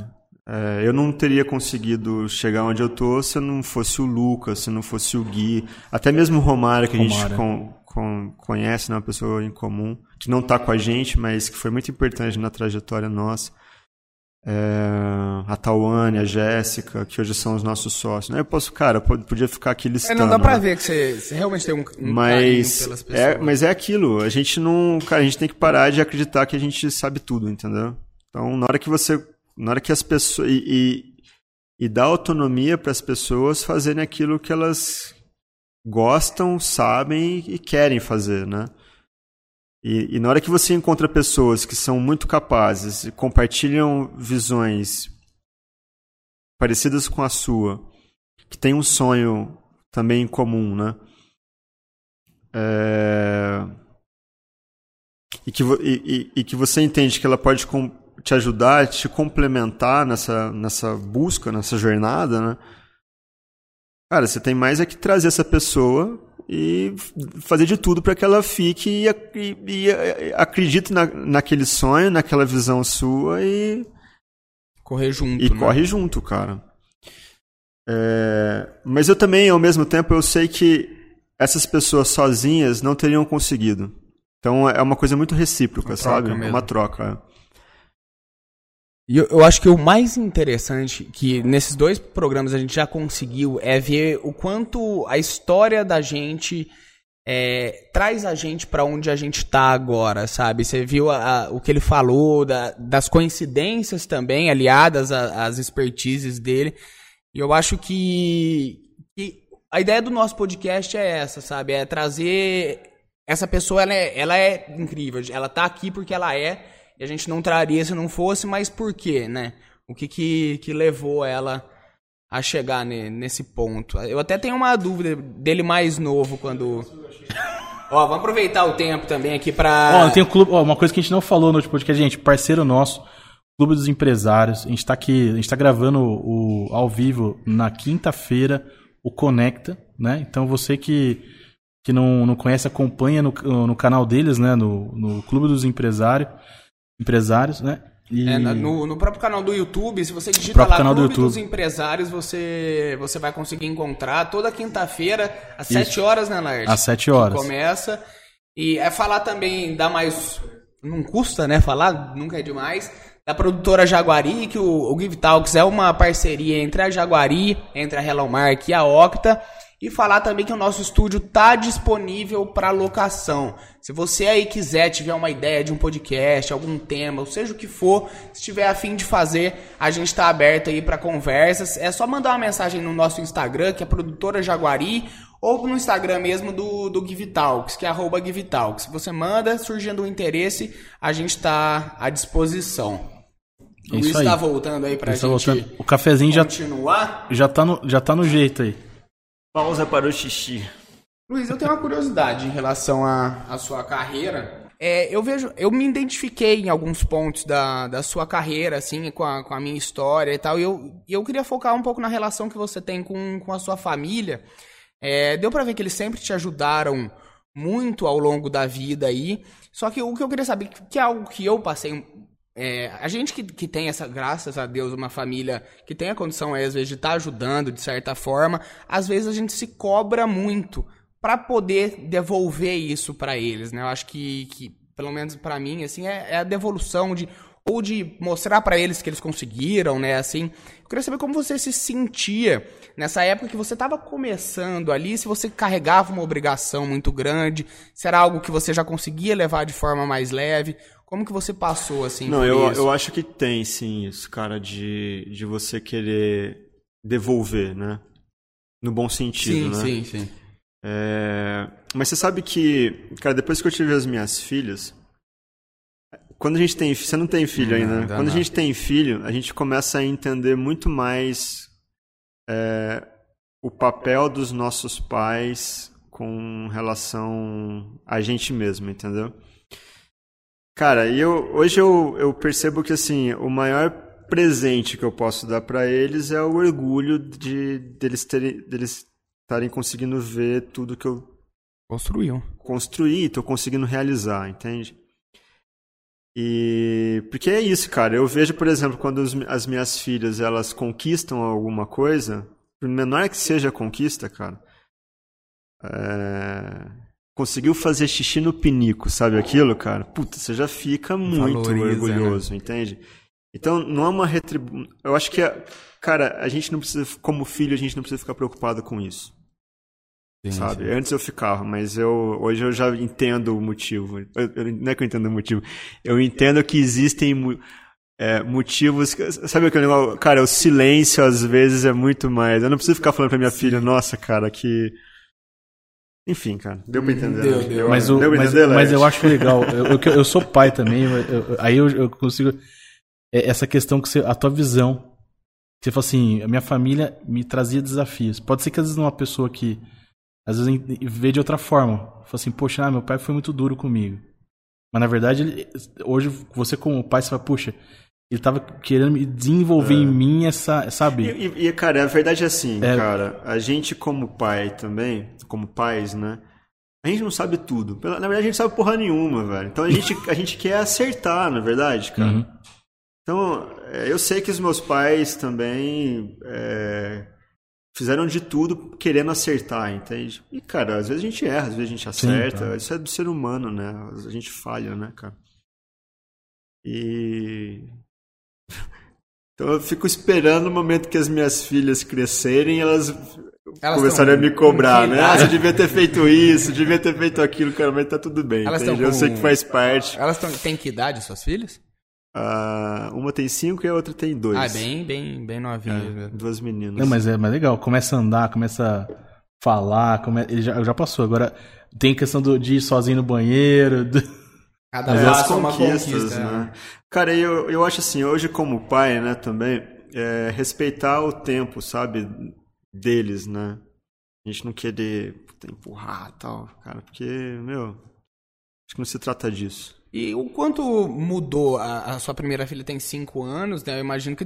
Imagino não, foi, foi uma mudança gigantesca na sua vida. E como, como é que foi essa mudança do, do seu eu profissional de lidar com, com uma criança chegando, sendo que você tem muitos negócios, muitas coisas para fazerem? Como é que foi aconselhar tudo isso? Como é que foi. foi tá, como é que foi, assim, de uma maneira geral? Cara, foi muito tranquilo para mim. Porque, assim, voltando aos conselhos dos pais, né? Eu me lembro do meu pai falando um negócio, contando um caso, cara, de um de uma pessoa que ele tinha conhecido e que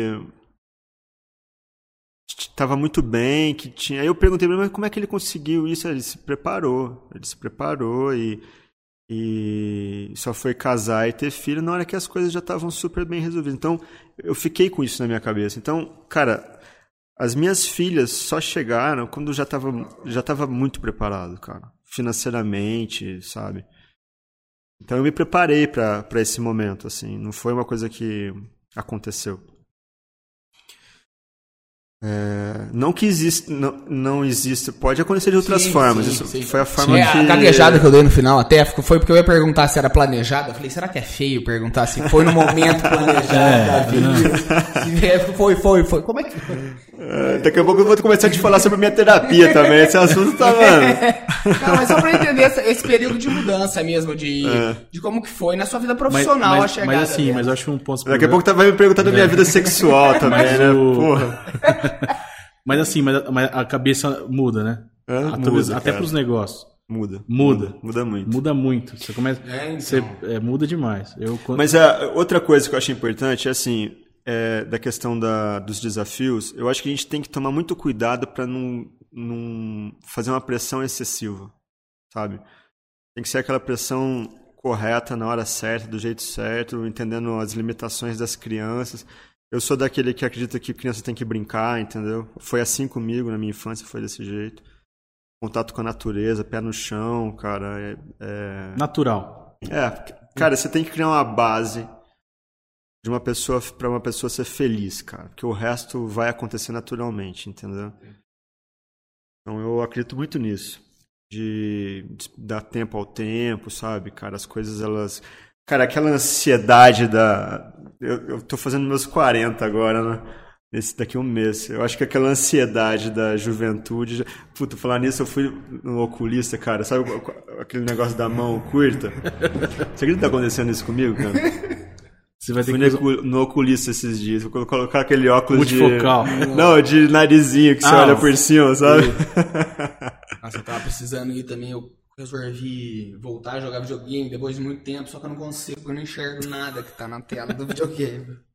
Mas, Luiz, ó, eu não sei se tem. Você quer falar. Acho que um, a gente falou vários negócios, acho que só pra talvez pra finalizar. É, fala. Você tá com alguns outros negócios, né? Isso. Eu sei, se for no ramo alimentício. Tem mais alguma coisa que você queira comentar? Esse fundo, você faz parte também desse fundo? Não, não você fundo, é investidor. A gente. A gente. Eu tenho uma empresa de participações hoje, cara. Sim. Ok. Então, como nós temos algumas empresas, fez sentido, ao invés de a gente ficar entrando como pessoa física, a gente tem uma empresa que participa de outras empresas. E. Então a gente escolhe, a gente está escolhendo alguns investimentos. Aqui na, na cidade a gente, a gente acabou investindo na Comidaria, que é uma marca que eu tinha muito carinho, gostava muito do seu, consumidor, seu cliente, né? Então a gente está com um projeto bacana, estou com o um projeto do Jingo, a gente está muito de olho no, na, no segmento de restaurantes. Porque. físico, sabe? Porque foi, o que passou por essa pandemia. Foi, cara, foi o segmento que é. mais sofreu.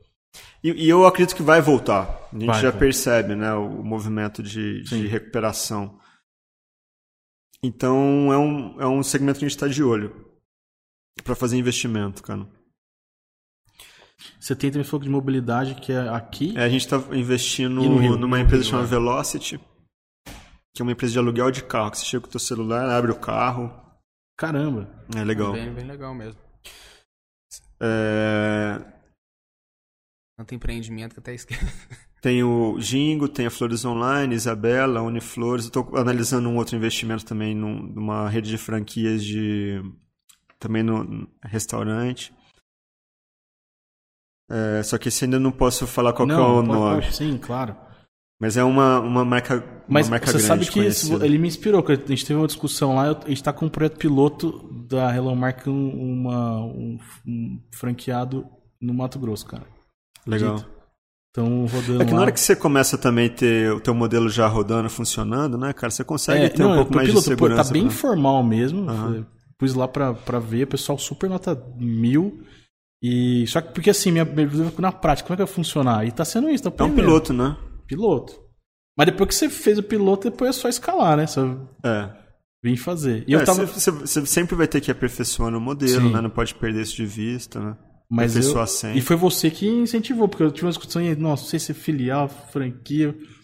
A franquia, acho que é assim, é uma forma um pouco mais é, rápida de você é. ficar lá. A gente também está com essa dúvida agora na Flores é. Online, né? Se a gente vai para loja física própria é que, ou franquia. É que o que pega é, é o investimento, às vezes. Tem... Então, agora o, o que pode ser feito é o que a gente está imaginando fazer na Flores Online, assim, o que o que a nossa capacidade de investimento suportar, a gente vai para a loja física. Sim. É e ao mesmo híbrido, tempo, né? é, você faz um híbrido. É, nada eu, impede, eu penso, né? Porque assim, vamos supor, eu vejo que tem, às vezes, modelo franquia. Ah, a franquia não deu certo. Normalmente a, a, a franqueadora assume a operação. Sim. Ou tem, às vezes tem várias unidades próprias. Você minimiza também é. a. Às vezes vê oportunidade, mas não tem um franqueado, eles vão lá e começam a operação naquele Agora a comidaria aqui vai ficar legal, cara. A gente tá com um projeto arquitetônico também, vai ser um. No mesmo lugar? É. No mesmo lugar. A gente procurou manter ali, cara, que tem aquela coisa do lugar de Sim, origem. De origem, tal, tem né? uma história. Tem uma história e tal. E. Mas é. Cara, a gente tá. Vai, Mas a ideia vai, depois. Vai, vão vir coisas muito legais. A ideia depois é, é franquear ou não? A ideia é a gente expandir também para tá. outras, pra outras. Não, é, é uma marca incrível. Eu também sou, sou consumidor, assim, e realmente falta um pouco para a cidade. Está crescendo essa, esse mercado, principalmente falando de hambúrgueres mesmo, assim, de só que ainda falta, né? Eu acho, é, que... eu acho que o hambúrguer ele teve o seu momento lá atrás, cara. Sim. De. Não sei se vocês lembram, teve um boom, boom né? É. Do artesanal. É, é, foi do... que mudou até o do congelado pro, pra foi. surgir as. Mas eu acho que ainda tem espaço, viu? O hambúrguer sim. se consome muito, né? Sim. Hambúrguer. Sim. A gente também tá com. Hambúrguer e pizza, né? É, que... é, isso que eu ia falar. A gente também tá com. colocando o pezinho na. Não sei se você ouviu falar da Projeto, uma pizzaria. Conheço. A gente tá colocando o um pezinho lá. Foi. É, meio que tem é uma, uma das. Ali, é, é. Né? Eu, não, eu tenho curiosidade, nunca comi lá ainda. Eu sei que. Mas é uma pizza fico... napolitana. Então tem um mindset que precisa ser quebrado, entende? Um paradigma Sim. que precisa ser. É um outro rompido. estilo. De... É um outro rolê. De... A napolitana é. é ela, não, é uma menorzinha, é, cara. Seis, pe seis pedaços, né? Quadrada. Não, ela é um pouquinho menor. Não, mas eu, ela... vejo, eu vejo as fotos, cara. Nossa, aquelas pizzas. Agora, tem o desafio nosso que a gente tá. É que engraçado, né? Mas aí já é uma outra. São coisas completamente diferentes do meu mundo de tecnologia, né? É... O desafio é, é o produto chegar legal em casa, cara. Porque na hora que você coloca um hambúrguer, uma batata frita dentro de um ele não chega é, a mesma ela coisa. Murcha, cara. o pão murcha, molha. O pão molha. A coisa da comidaria que tem que dar parabéns, o pão chega seco em casa. Porque a maior crítica que eu tenho com a hamburgueria, que me evita, inclusive, de não pedir novamente. Mas você sabe, Dudu. É um pão com, molhado. Mas comigo já aconteceu na comidaria chegar molhado. Nós já testamos de tudo. Vai ter que selar direitinho. Cara, nós, é. testa, nós testamos mandar ele de ponta cabeça para é o líquido ir para baixo e tal. Também, né? Nós testamos. Aí a gente descobriu que é, a densidade do pão faz diferença. Então a gente está no caminho de. Cara, as coisas que eu tô Mas, é, mas isso é legal, porque é. Pô, a densidade do pão faz a diferença. Porque se, se, o pão nosso era muito aerado, entendeu? Então a gente está imaginando um pão, um pão um pouquinho mais denso. Mais é, vai ser um pouquinho mais pesado também. E aí, na hora que o, o líquido descer, ele consegue absorver. Não, é, é, o... é a crítica principal aos em geral. O, por exemplo, uma coisa. Eu tenho uma, uma pizzaria aqui que eu sei que eles, eles investiram numa. Numa. Eu não sei, eu acho que funciona. Uma caixa de transporte que ela, é, ela, ela tem um aquecimento uma vez eu dei uma sugestão. Você tá brincando. Deixa eu contar uma história. É, Deixa, é tipo, eu dei uma sugestão uma vez mas pro é motoboy ele é tipo, xingou aqui Tem tipo João. umas placas tipo de cerâmica é.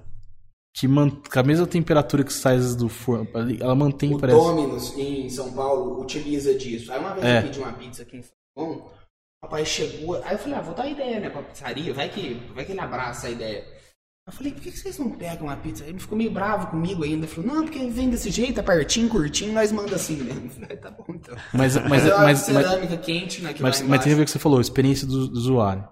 Tem tudo isso aí. Porque eu, eu, eu, mas o cara não tá aberto, né? É. Isso é foda, cara. É, não, Se você, como empreendedor, não tá aberto a. boy ali, que eu dei uma sugestão ah, é, de na entrega. Falei, ah, avisa lá que eu não tinha visto também. Quando eu vi, me surpreendeu muito. A pizza chega como se tivesse acabado de sair do forno mesmo. A gente não sabe de onde, de onde podem vir as ideias, entende? Uhum. Então a gente tem que ficar com o, meu, com o radar é, ligado, é, cara. É. Mas é um desafio o delivery. Mas outro, outro, o que eu até falo, que a gente tem clientes, clientes no alimentício. Não só com e a experiência também no, no atendimento, porque às vezes terceiriza o motoboy. Será que é a mesma experiência do salão? Sim. Entendeu? Mas é, outro, é outra coisa, cara, você comer lá na hora e comer é, em casa. Isso, é, é. Tem... Então a gente está querendo colocar um, um, um espaço muito bacana, sabe? Assim, pensando no público que que vai na, que ia na comidaria, que consome a, né, os, os hambúrgueres. E a gente está tombando para outras, porque comidaria, cara, a ideia inicial da comidaria era de ser um espaço onde pudesse comer comidão, sabe? Uhum. Não é só hambúrguer. Então a gente tá pensando no chicken wings, essas coisinhas assim. Nossa, bem, bem interessante mesmo. É. Então Bom. sair um pouco dessa coisa só do hambúrguer, sabe? Mas é, é, é do caralho, cara. É um... Ah, não, e é um novo mercado pra você, né? Deve estar tá é, meio que super é, interessante. Tá sendo muito interessante. Não sei se vai dar dinheiro, mas, cara, tá sendo divertido. Ah, se, se não der certo, você come o estoque. Né? é, come o estoque. Né? Tô brincando, mas não tem como, né? A comidaria já deu certo aqui na cidade é, não, de já, São João. Já, agora tem é... bastante, bastante tempo. Quantos anos? Já faz uns 5 anos, não é mais? Ah, eu não sei, cara. A comidaria 2003, já é bem consolidada. Não, não sei se foi, não é tanto tempo, não. Não, acho que é uns 5, 6, mais ou menos, por aí, é. Foi naquele boom mesmo que você tinha comentado até dos... Será que 2012? Não sei, não sei, é, posso estar tá mentindo. E de, de, investimento você tem mais algum? Outro que você acha que às vezes vale a gente comentar aqui também? Falamos de um monte. Vamos até passar, pessoal de casa, então, Isabela Flores, é, Flores Online, é, Comidaria agora, o Jingo de, de. É Jingo mesmo a pronúncia, né? De entrega. Omnicar e Velocity. São as que a gente. A gente está de olho numa, numa de São Carlos também, que não foi para frente, que era um projeto de carros autônomos. Caramba. É. A gente passou, pra, a, passou você... por mim o investimento lá da Speedbird, da entrega via drone, drone passou na minha mão esse investimento, só que esse eu ah, eu comi acho que bola. ainda vai demorar um pouco. É. Será? Comi bola, esse vai Você pegar, uma hora ou outra vai. Mas eu acho que ainda vai demorar um pouco para ah, adaptar isso é por... tudo. É porque não, é, não é muita dificuldade de não tem, muito, entrega... não tem muita regulamentação, né, pra, ainda é, para drone. É, esse pessoal, ele tá, ele tá, ele, eles estão desenvolvendo a tecnologia e regulamentando ao mesmo tempo, Entendi. cara. Então, o que vai acontecer é que vão existir os deliveries, né, com drone. É o Samuel, o nome. Passou até no Fantástico a empresa dele, cara, esses dias atrás. É eles o que vai o que vai acontecer não é drone voando chegando aqui dentro e colocando a pizza na sua mesa não é isso que vai acontecer. Vão existir pontos avenidas, de coleta né? avenidas aéreas entendeu? E e é, são essas avenidas que precisam ser regulamentadas abertas e regulamentadas. Nossa, que loucura tipo um negócio de avião mesmo né? Os, é. Ah, vai ter que ter um controle de tráfego, para não ter acidente, provavelmente. Vai, vai, ter um controle de tráfego e vai ter. mas esse controle vai ser feito à distância. Então, por exemplo, ele vai ter uma mesa de operação, o cara pode estar. Tá, eles são de Franca, né? O cara pode estar em Franca e fazendo as entregas em qualquer lugar do Brasil. Mas você tem que ter uma pessoa no comando, entendeu? Ali, então a ideia assim, é pegar. Isso funcionaria muito bem em condomínios que eles Sim. têm problema de entrada e saída de motoboy, veículos. Então sai de um, de um shopping, por exemplo, vai até o dentro do condomínio e volta, entende? Então já ó, já já funciona informalmente em presídios, eu acho que isso aí. eu já ouvi isso. Vai longe, né? Joga. Exatamente. Mas ó, sabe o que eu vejo? O, o João que mostrou nas Olimpíadas de agora, eu fiquei espantado um, o, é, os drones o show, lá, né, do show. drone. Falando, é. é possível, drone formando, eh, Loucura, voando. Né? Pô. É, não, você tá, vê, não tá tem limite, não tem limite. rápido, pô. né? A coisa para daqui cinco anos, mas não, não, consegue dimensionar como é que vai. É, cara, a tecnologia ela tá vindo com muita força, mas aí a gente tem que tomar cuidado também, né? Que são o, o ser humano é muito bom para criar ferramenta, né? Mas ele não é muito bom para saber quais são os impactos que aquela Isso. ferramenta vão, né, vai, vai causar, vão causar, né? Vai causar. É, uma das coisas que me preocupam muito, me preocupa muito, é a questão das redes sociais, cara, os algoritmos da rede social. Tem aquele documentário lá é. no. É, eu citei no nosso programa passado. Cara, mas essa é uma discussão antiga, né? É, e... eu, até na própria faculdade já, eu já, eu já tinha, tipo, teses e, e, coisas que a gente discutia, porque realmente. É. Porque o algoritmo, vocês chegaram a ver uma, uma entrevista do Harari, com um bate-papo do Harari com o Zuckerberg? Não. Meu, o Harari ele fala assim pro Zuckerberg, meu, vamos falar real. Ele fala mais ou menos, não desse jeito, mas ele, cara, dá a entender. Vamos falar real. O que, que você quer de verdade? Você quer que as pessoas, o mundo esteja mais aberto e conectado, que é o que ele diz, né? Ou você quer que as pessoas fiquem cada vez mais tempo na tela dos celulares? Vamos, vamos jogar limpo, sabe aquilo? Sincero, né? E ele deu uma gaguejada, cara. É. Porque, de fato, o algoritmo, ele, ele foi criado para isso, cara. para te mostrar somente aquilo que você né? quer ver. É. Entende? Então, esse é um puta de um problema. Né? Pensa é. bem, cara. Você não, você não consegue você só, além do que você já sabe. Você só recebe aquilo que você quer consumir de fato, entendeu? Não importa concorda. se é verdade, se é mentira. Você não tem mais a, a o. Concordo plenamente. O contra-exemplo de nada, cara, porque você só recebe aquilo que você quer saber, né? Quer uhum. escutar. E qual é o problema, cara? Que você começa a criar hiatos na sociedade, né? Então, é, você tem um grupo de pessoas bolhas, falando é, bolhas, outro, falando outro... de uma coisa e outro e ninguém conversa mais. E, e, fica só assim, é uma distância e não tem, e eu acho que o que mais falta é, é comunicação, sabe? É o, que, é o que você falou, a gente acaba e, e às vezes eu até me coloco, sabe? Porque muito por conta do algoritmo, às vezes muito por conta do que a gente quer mesmo, algo que a gente vai concordar e não algo que vai fazer a gente chegar em outro ponto.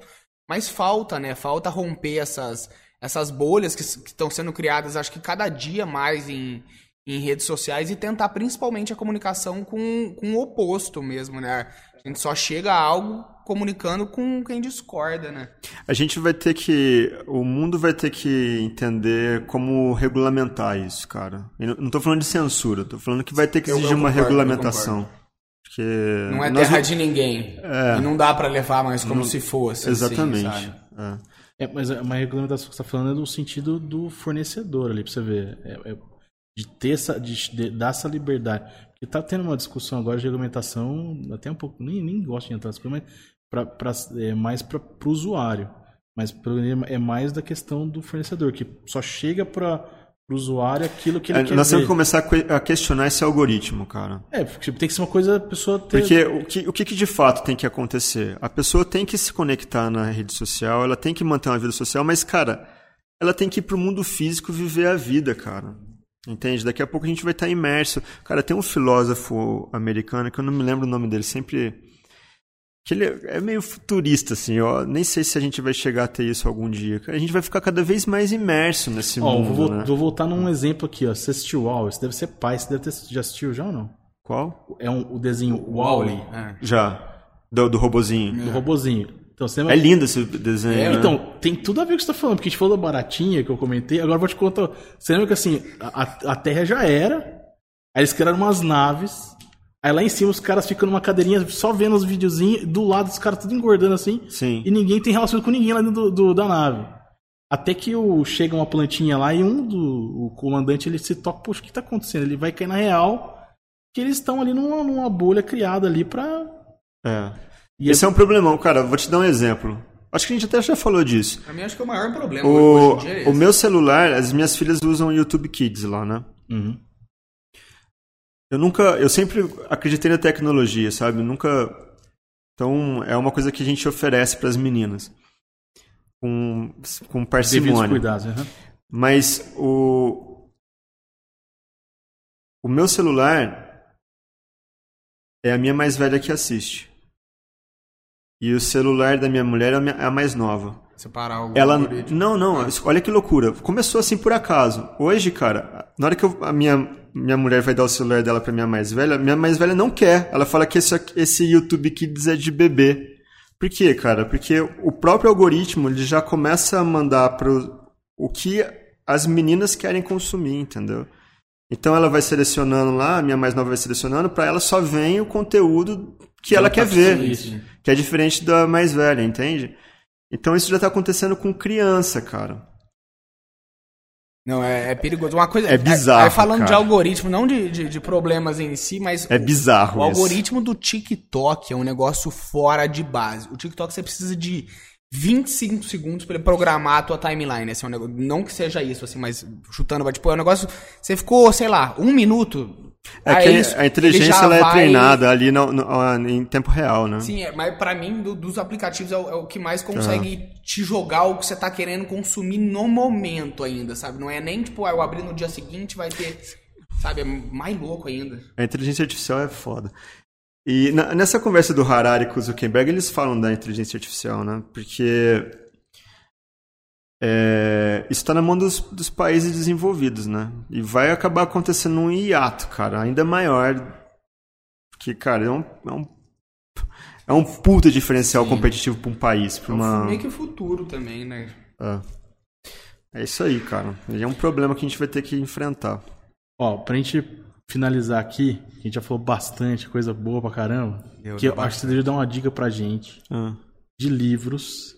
Vamos falar de business que está falando muito. Cara, falar em Harari, tem três livros do Harari que acho que são. Como é que chama, cara? Um chama Sapiens, uhum.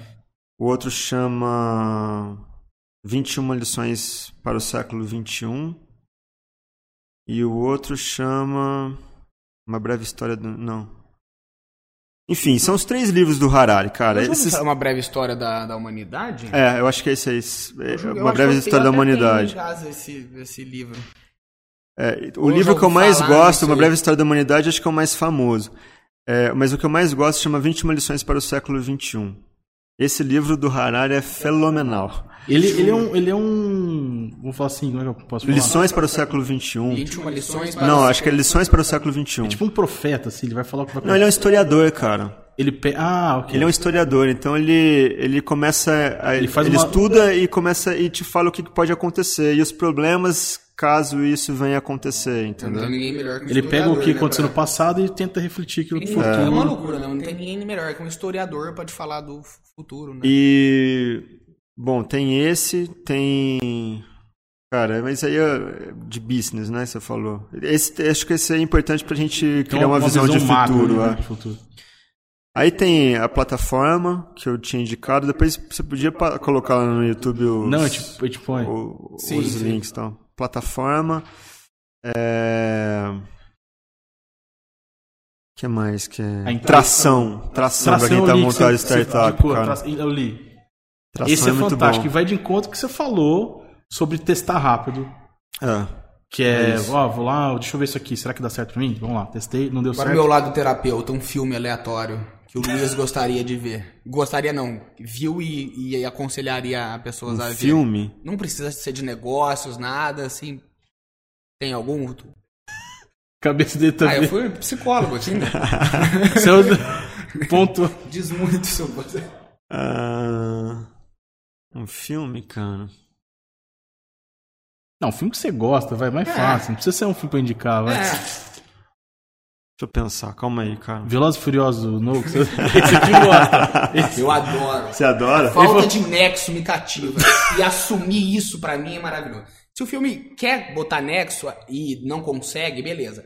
Agora, se o filme se propõe a ser ruim do início ao fim, Aí tá. Ah, mas a minha crítica ao Velozes e Furiosos é que não tem, cara, não tem um. Um começo nem Não tem nada. Tem eu sei disso, né, eu velho? sei. É pra eu sentar uma hora e meia ali e só ficar assim, com um sorrisinho. Não, esse, o último agora que eu assisti, né? Eu tava falando. Você chegou a ver ou não? Eu cheguei, cheguei. Ele pegou. É porque assim, falou, pô, umas coisas impossíveis, né? Que acontece lá. É impossível. Ah, Aí teve uma brinca. Teve o. Qual chama aquele que é o. o que tava. Foi, tinha, chegou numa cena e assim, falou, meu, não é possível essas coisas acontecer. Aí chegou numa cena que o cara chegou, tava. A galera vazou, tipo, uns caras com metralhadora, começou a metralhar o cara assim, ele sozinho no centro de um lugar, tinha uns 30 caras assim, mirando nele atirando. Ninguém acertou ele, ele matou todos os 30, assim. Cara, aí, tem... aí ele chegou, chegou pro outro, viu? Eu acho que a gente tem poderes especiais. Ele chegou. Porque, ó, furou minha roupa, ninguém me acertou. Eu, tipo, se os caras. Eles assumiram que o filme, meu, é isso não é. É, é, é, é tipo coisa impossível mesmo. Carro, não, o carro foi pro espaço nessa última. Saiu fora do, da, da ordem. Da, da, é. Só pra você ver o que os caras fizeram. Não, mas, cara, tem um. Cara, eu, eu curto Star Wars. Mas, cara, deixa eu. Eu tô, eu tô pra ver uma, uma série, agora esqueci o nome da, das Aias, acho que chama Aias. Que é assim. Ah, conto, da, conto das Aias, conto de Aia, conto alguma de, coisa é assim. É, isso? é o das mulheres de vermelho. É, lá, cara, eu, eu, tô, eu tô querendo ler. É, é legal, cara. É, é sensacional. Mas é, é, um livro, né? Eu acho que. é um livro e tá com, ser, é, com eu, seriado agora. Série... Mas a história é a seguinte, cara. É um grupo. Não sei se é isso, você me corrija, tá, tá. mas. É um grupo extremista católico que assume o poder. Caramba. É, cara, não é isso? É, é isso. Mas onde que tem essa e série? Aí, onde é, que tá essa série? Eu via na Globoplay essa série. Globoplay. Globoplay. Eu acho que não tem na Amazon, não tem, não tem é lá, no né? Netflix, eu acho que é na, na Então você imagina, cara, tem tudo a ver com a gente, mas a gente nunca imagina que isso possa acontecer com um católico, né? E aí ele conta esse futuro, mas não é tão futuro assim. Então, eu é, acho que isso é o mais incrível. É muito legal. Você, você tem uma sensação de que o negócio está completamente distante, mas aí você pega uma coisinha pequenininha, uma coisinha aqui que você fala, uai, parece que está acontecendo agora mesmo isso aqui. E, e aí, aí, tem a exploração das mulheres, é, então, né? as mulheres, é, acontece um negócio que não são todas as mulheres que podem engravidar mais, são só algumas. Uhum. E aí elas, elas meio que entram como se fosse uma seita, alguma coisa assim, e elas meio que pertencem a esse. A, pertencem a pessoas e servem pra, pra reprodução, reprodução, reprodução. só. E aí vai meio que. que, que é, isso, é, um grupo assim. de católicos que chega ao poder, cara. E aí eles montam uma ditadura do catolicismo, entendeu? É isso, não é isso? Não, é, é, é, mais ou menos ele, isso. Ele pega né? meio que alguns dilemas, assim, ou, ou, alguns problemas, a gente pode colocar também, eu acho que acredito, da, do catolicismo, e exacerba, sabe? Tipo, joga lá em cima, só que tem alguns momentos que você meio que se depara, tipo, com a realidade. Puta, eu vi um mesmo, legal também sabe? esses dias do caso Evandro, vocês viram? Eu não cheguei a ver. Eu Puta, vi que esse é bem legal. Eu não cheguei a ver. Esse, esse também é legal, cara. mas, foi, mas é mais pra foi? entreter, né? Não tô falando. Foi o caso Evandro mesmo? Do menino que sumiu no Paraná. Eu não lembro, mas não. Cara, é, tá no Globoplay, Globoplay também. também. O menino que. Que aí, cara, é, é, eu não vou dar o spoiler, né? Mas é bacana, esse é legal, cara. É um caso real que aconteceu aqui no Brasil. O que mais, cara? Ah, já demos Já deu? Já demos Agora, boas aqui também, é, né? De livro eu acho que eu tenho mais, cara. Então manda. É, puta, eu tô agora lendo uns do Celso Furtado. Ai, que loucura, cara. Que o Celso Furtado foi um economista brasileiro, né? E eu, eu, tô, eu li uns. Eu tô lendo. Não sei se alguém gosta, mas. Deixa eu falar do Napoleão Hill. Napoleão Hill. Tinha comentado comigo aquele que animal. É um. Eu, eu, li o. Aquele que tá meio polêmico agora, que é mais perto do Você fez o. Não fiz, me convidaram. Eu, eu agora recentemente tava tendo imposto, acho que ia ter. Você fala do. Eu já fiz o, tudo. O Mind, Mastermind, Não, né? não é Mastermind, é o Leader Training. Líder. Não, me convidaram pra um que é do. Eu acho que é metodologia do Napoleão Hill, que é o ah. Mastermind. Aí agora eu não consegui participar, mas é, aí eu falei que ano que vem, ano que tiver. Tem a lei do triunfo. Se você pensa que é um derrotado, você será derrotado. É. É a lei do triunfo. Mas aí eu tô lendo agora o que é, é, aquilo que você. Como é que é? Você é aquilo que você pensa. Eu preciso pegar meu eu não lembro agora. É uma coisa assim. É, mas é muito legal. O Napoleão Hill é muito legal, é, né? A história do Napoleão Hill, para quem não sabe, é assim, ele foi contratado por, não sei se foi Ford, não, foi uma pessoa que contratou ele, um milionário, para estudar as, as mentes mais brilhantes. Por que, que aquelas mentes mais brilhantes eram daquele jeito? Isso há muito tempo atrás, né? É, falando... Antes da Segunda Guerra. Antes da Segunda Guerra. É. E aí ele pegou, desde Ford, pegou muita gente. Sim. E aí ele montou um, um arcabouço teórico para explicar por que aquelas pessoas de sucesso tinham sucesso, entende? Ele é falou, falou do Albert Einstein, o Wayne Ford. O, até assim, eu não sabia que o Albert Einstein... É, o Wayne Ford foi a terceira série. Os caras, tipo, não, não, concluíram, muitos deles não concluíram estudos. É, quais eram as características que todos isso. eles tinham em comum. É. Uhum. E aí ele mapeou isso e foi um estudo que eles fizeram e ele Não, criou mano, várias. Aí tem a lei do triunfo, né? É. Tal. Deve ser um dos primeiros coaches, vai. Do... É, mas é bem antigo. Esse livro, por exemplo, Mais Perto que o Diabo, meu, ele, aí eu acho que ele, ele, ele, via, ele, é, ele virou um best-seller, ele viajou com Mas ele. O que eu li do Napoleão Hill é a Lei do Triunfo. A Lei do Triunfo. A Lei do Triunfo. Eu, tô, eu não lembro agora. Mas é desse tamanho, né? A Lei do Triunfo. Hum, é, pra você dar umas. Passando, tipo. morar um pouquinho. Mas ler, esse, mais perto do diabo, esse mais perto do diabo, ele, ele entra. Cara, ele entra em contradição com a escola e com a igreja. Uhum. Ele bate de frente, cara. Até que assim, segundo esse. É, quando eu li lá o, prefácio falando do livro, que esse livro ele foi proibido, porque ele era um cara religioso. Ele fala muito de fé nos livros dele. Ele fala muito de, de acreditar fé. E aí, ele era um cara muito religioso, vivia numa comunidade muito religiosa. Aí os amigos e tipo a igreja que ele pertencia, tal, não sei qual que era a religião, mas era cristã, não sei se é católico. E não deixaram ele, a família não deixou ele publicar o livro. Aí depois de 100 anos, eu acho que ele já tinha morrido, publicaram e virou um best-seller esse livro. Mas ele, ele, conta, tanto é que foi antes da Segunda Guerra que esse livro escreve. Mais esperto que o Ele diabo, começa a né? falar do, de Hitler, de, de. Como chama o cara da Rússia lá que era também um maluco? Stalin. Stalin. E ele começa, aí ele fala muito do, da do, da escola que às vezes é, que não deixa a ah, enfim, mas ele viaja, ele fala, eu não vou entrar. Eu já tive é um meus livro... momentos de Napoleão Rio é. já, cara. Já tive é meus momentos. Porque assim, escola, o que ele fala? Ele fala, vamos por Você acredita que eu fui no México, cara? Olha que loucura. Eu cheguei numa numa numa acho que era uma hamburgueria, cara. Ele estava estampado lá na parede da hamburgueria, Lei do Triunfo do Napoleão Rio, cara, em espanhol. E eu tinha acabado de é, é aquela lei do, se você pensa que é um derrotado, você já ouviu falar dessa lei? Não, não eu já eu, eu, é, eu, vi ele cita, que ele cita muitas coisas nos livros, ele vai citando uh -huh. de tudo, né?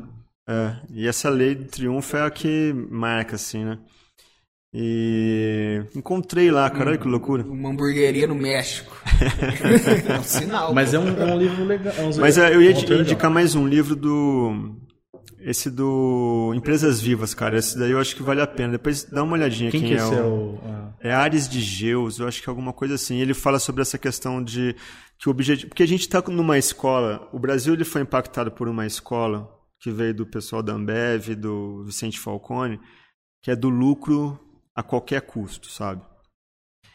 Primeira coisa que a empresa tem que olhar é pro lucro, lucro, lucro, cara. Mas, Mas tá mudando existe um problema de olhar para isso, sabe, cara? Porque você olhar pro lucro a qualquer custo pode em alguns casos, pode ser que você tenha que abrir mão da, do lucro para conseguir fazer com que a empresa se mantenha viva. Então, esse cara é um, é um conceito, de é uma forma de olhar para as empresas também, cara, que, que eu acho que é interessante, sabe? O, o maior objetivo da empresa não é um lucro. O maior objetivo da empresa é ela se manter viva e se perpetuar ou, ou, ou se manter, ficar vivo o maior tempo possível, entende? Então ele, ele monta esse arcabouço teórico também para para tentar explicar as empresas, sabe? Essa empresa, esse livro é sensacional, cara. Deve ser bem didático até pelo. É bem legal esse livro, viu? Vale a pena. É um livro diferente, bem legal. Bom, é, é queria agradecer a sua presença aqui. Luiz, tem algum recado que você quer deixar para alguém de casa? A, a não, eu só espero não ter viajado demais aqui na manhã. Mas, mas, isso aqui é, é, é Se assim viajou é porque funcionou. A ideia é a gente longe mesmo e e até a gente estava tá falando na hora que você saiu, eu acho que a ideia do, do, nosso podcast é mostrar como as histórias de vidas das pessoas levaram elas ao ponto que elas estão hoje, assim. E eu tenho certeza que a gente conseguiu isso com você. Legal. É, é, você tem de cabeça, é que é tanta empresa, gente. Siga nas redes sociais a Isabela Flores, a Flores Online, a comidaria também. Tem mais alguma rede? O Jingo. É, o Jingo. É, é, já saiu o aplicativo para baixar? Já, já, já consegue baixar, já consegue se conectar, pedir aqui. Tanto, a gente está pilotando aqui em São João. Tanto Android né? quanto iOS. Sim. Então baixa o aplicativo. Tiver... Até falou, é, um, um, dos fortes do Jingo vai ser a comunicação, né? Vai ser o chat, vai ser poder ser a troca de, de informações aí. Então siga todas essas empresas que a gente falou nas, nas redes sociais. Não quer falar mais nada, Luiz? Ah, eu acho que já falei já de deu, já. Já deve estar tá, tá cansado de mim. Muito já. obrigado, muito obrigado, Laed também. Siga o Give Talks nas redes sociais, siga a produtora Jaguari nas redes sociais, a Hello Mark e a Octa Soluções. Agradecer ao João que ficou aqui com a gente tomando conta também e até a semana que vem.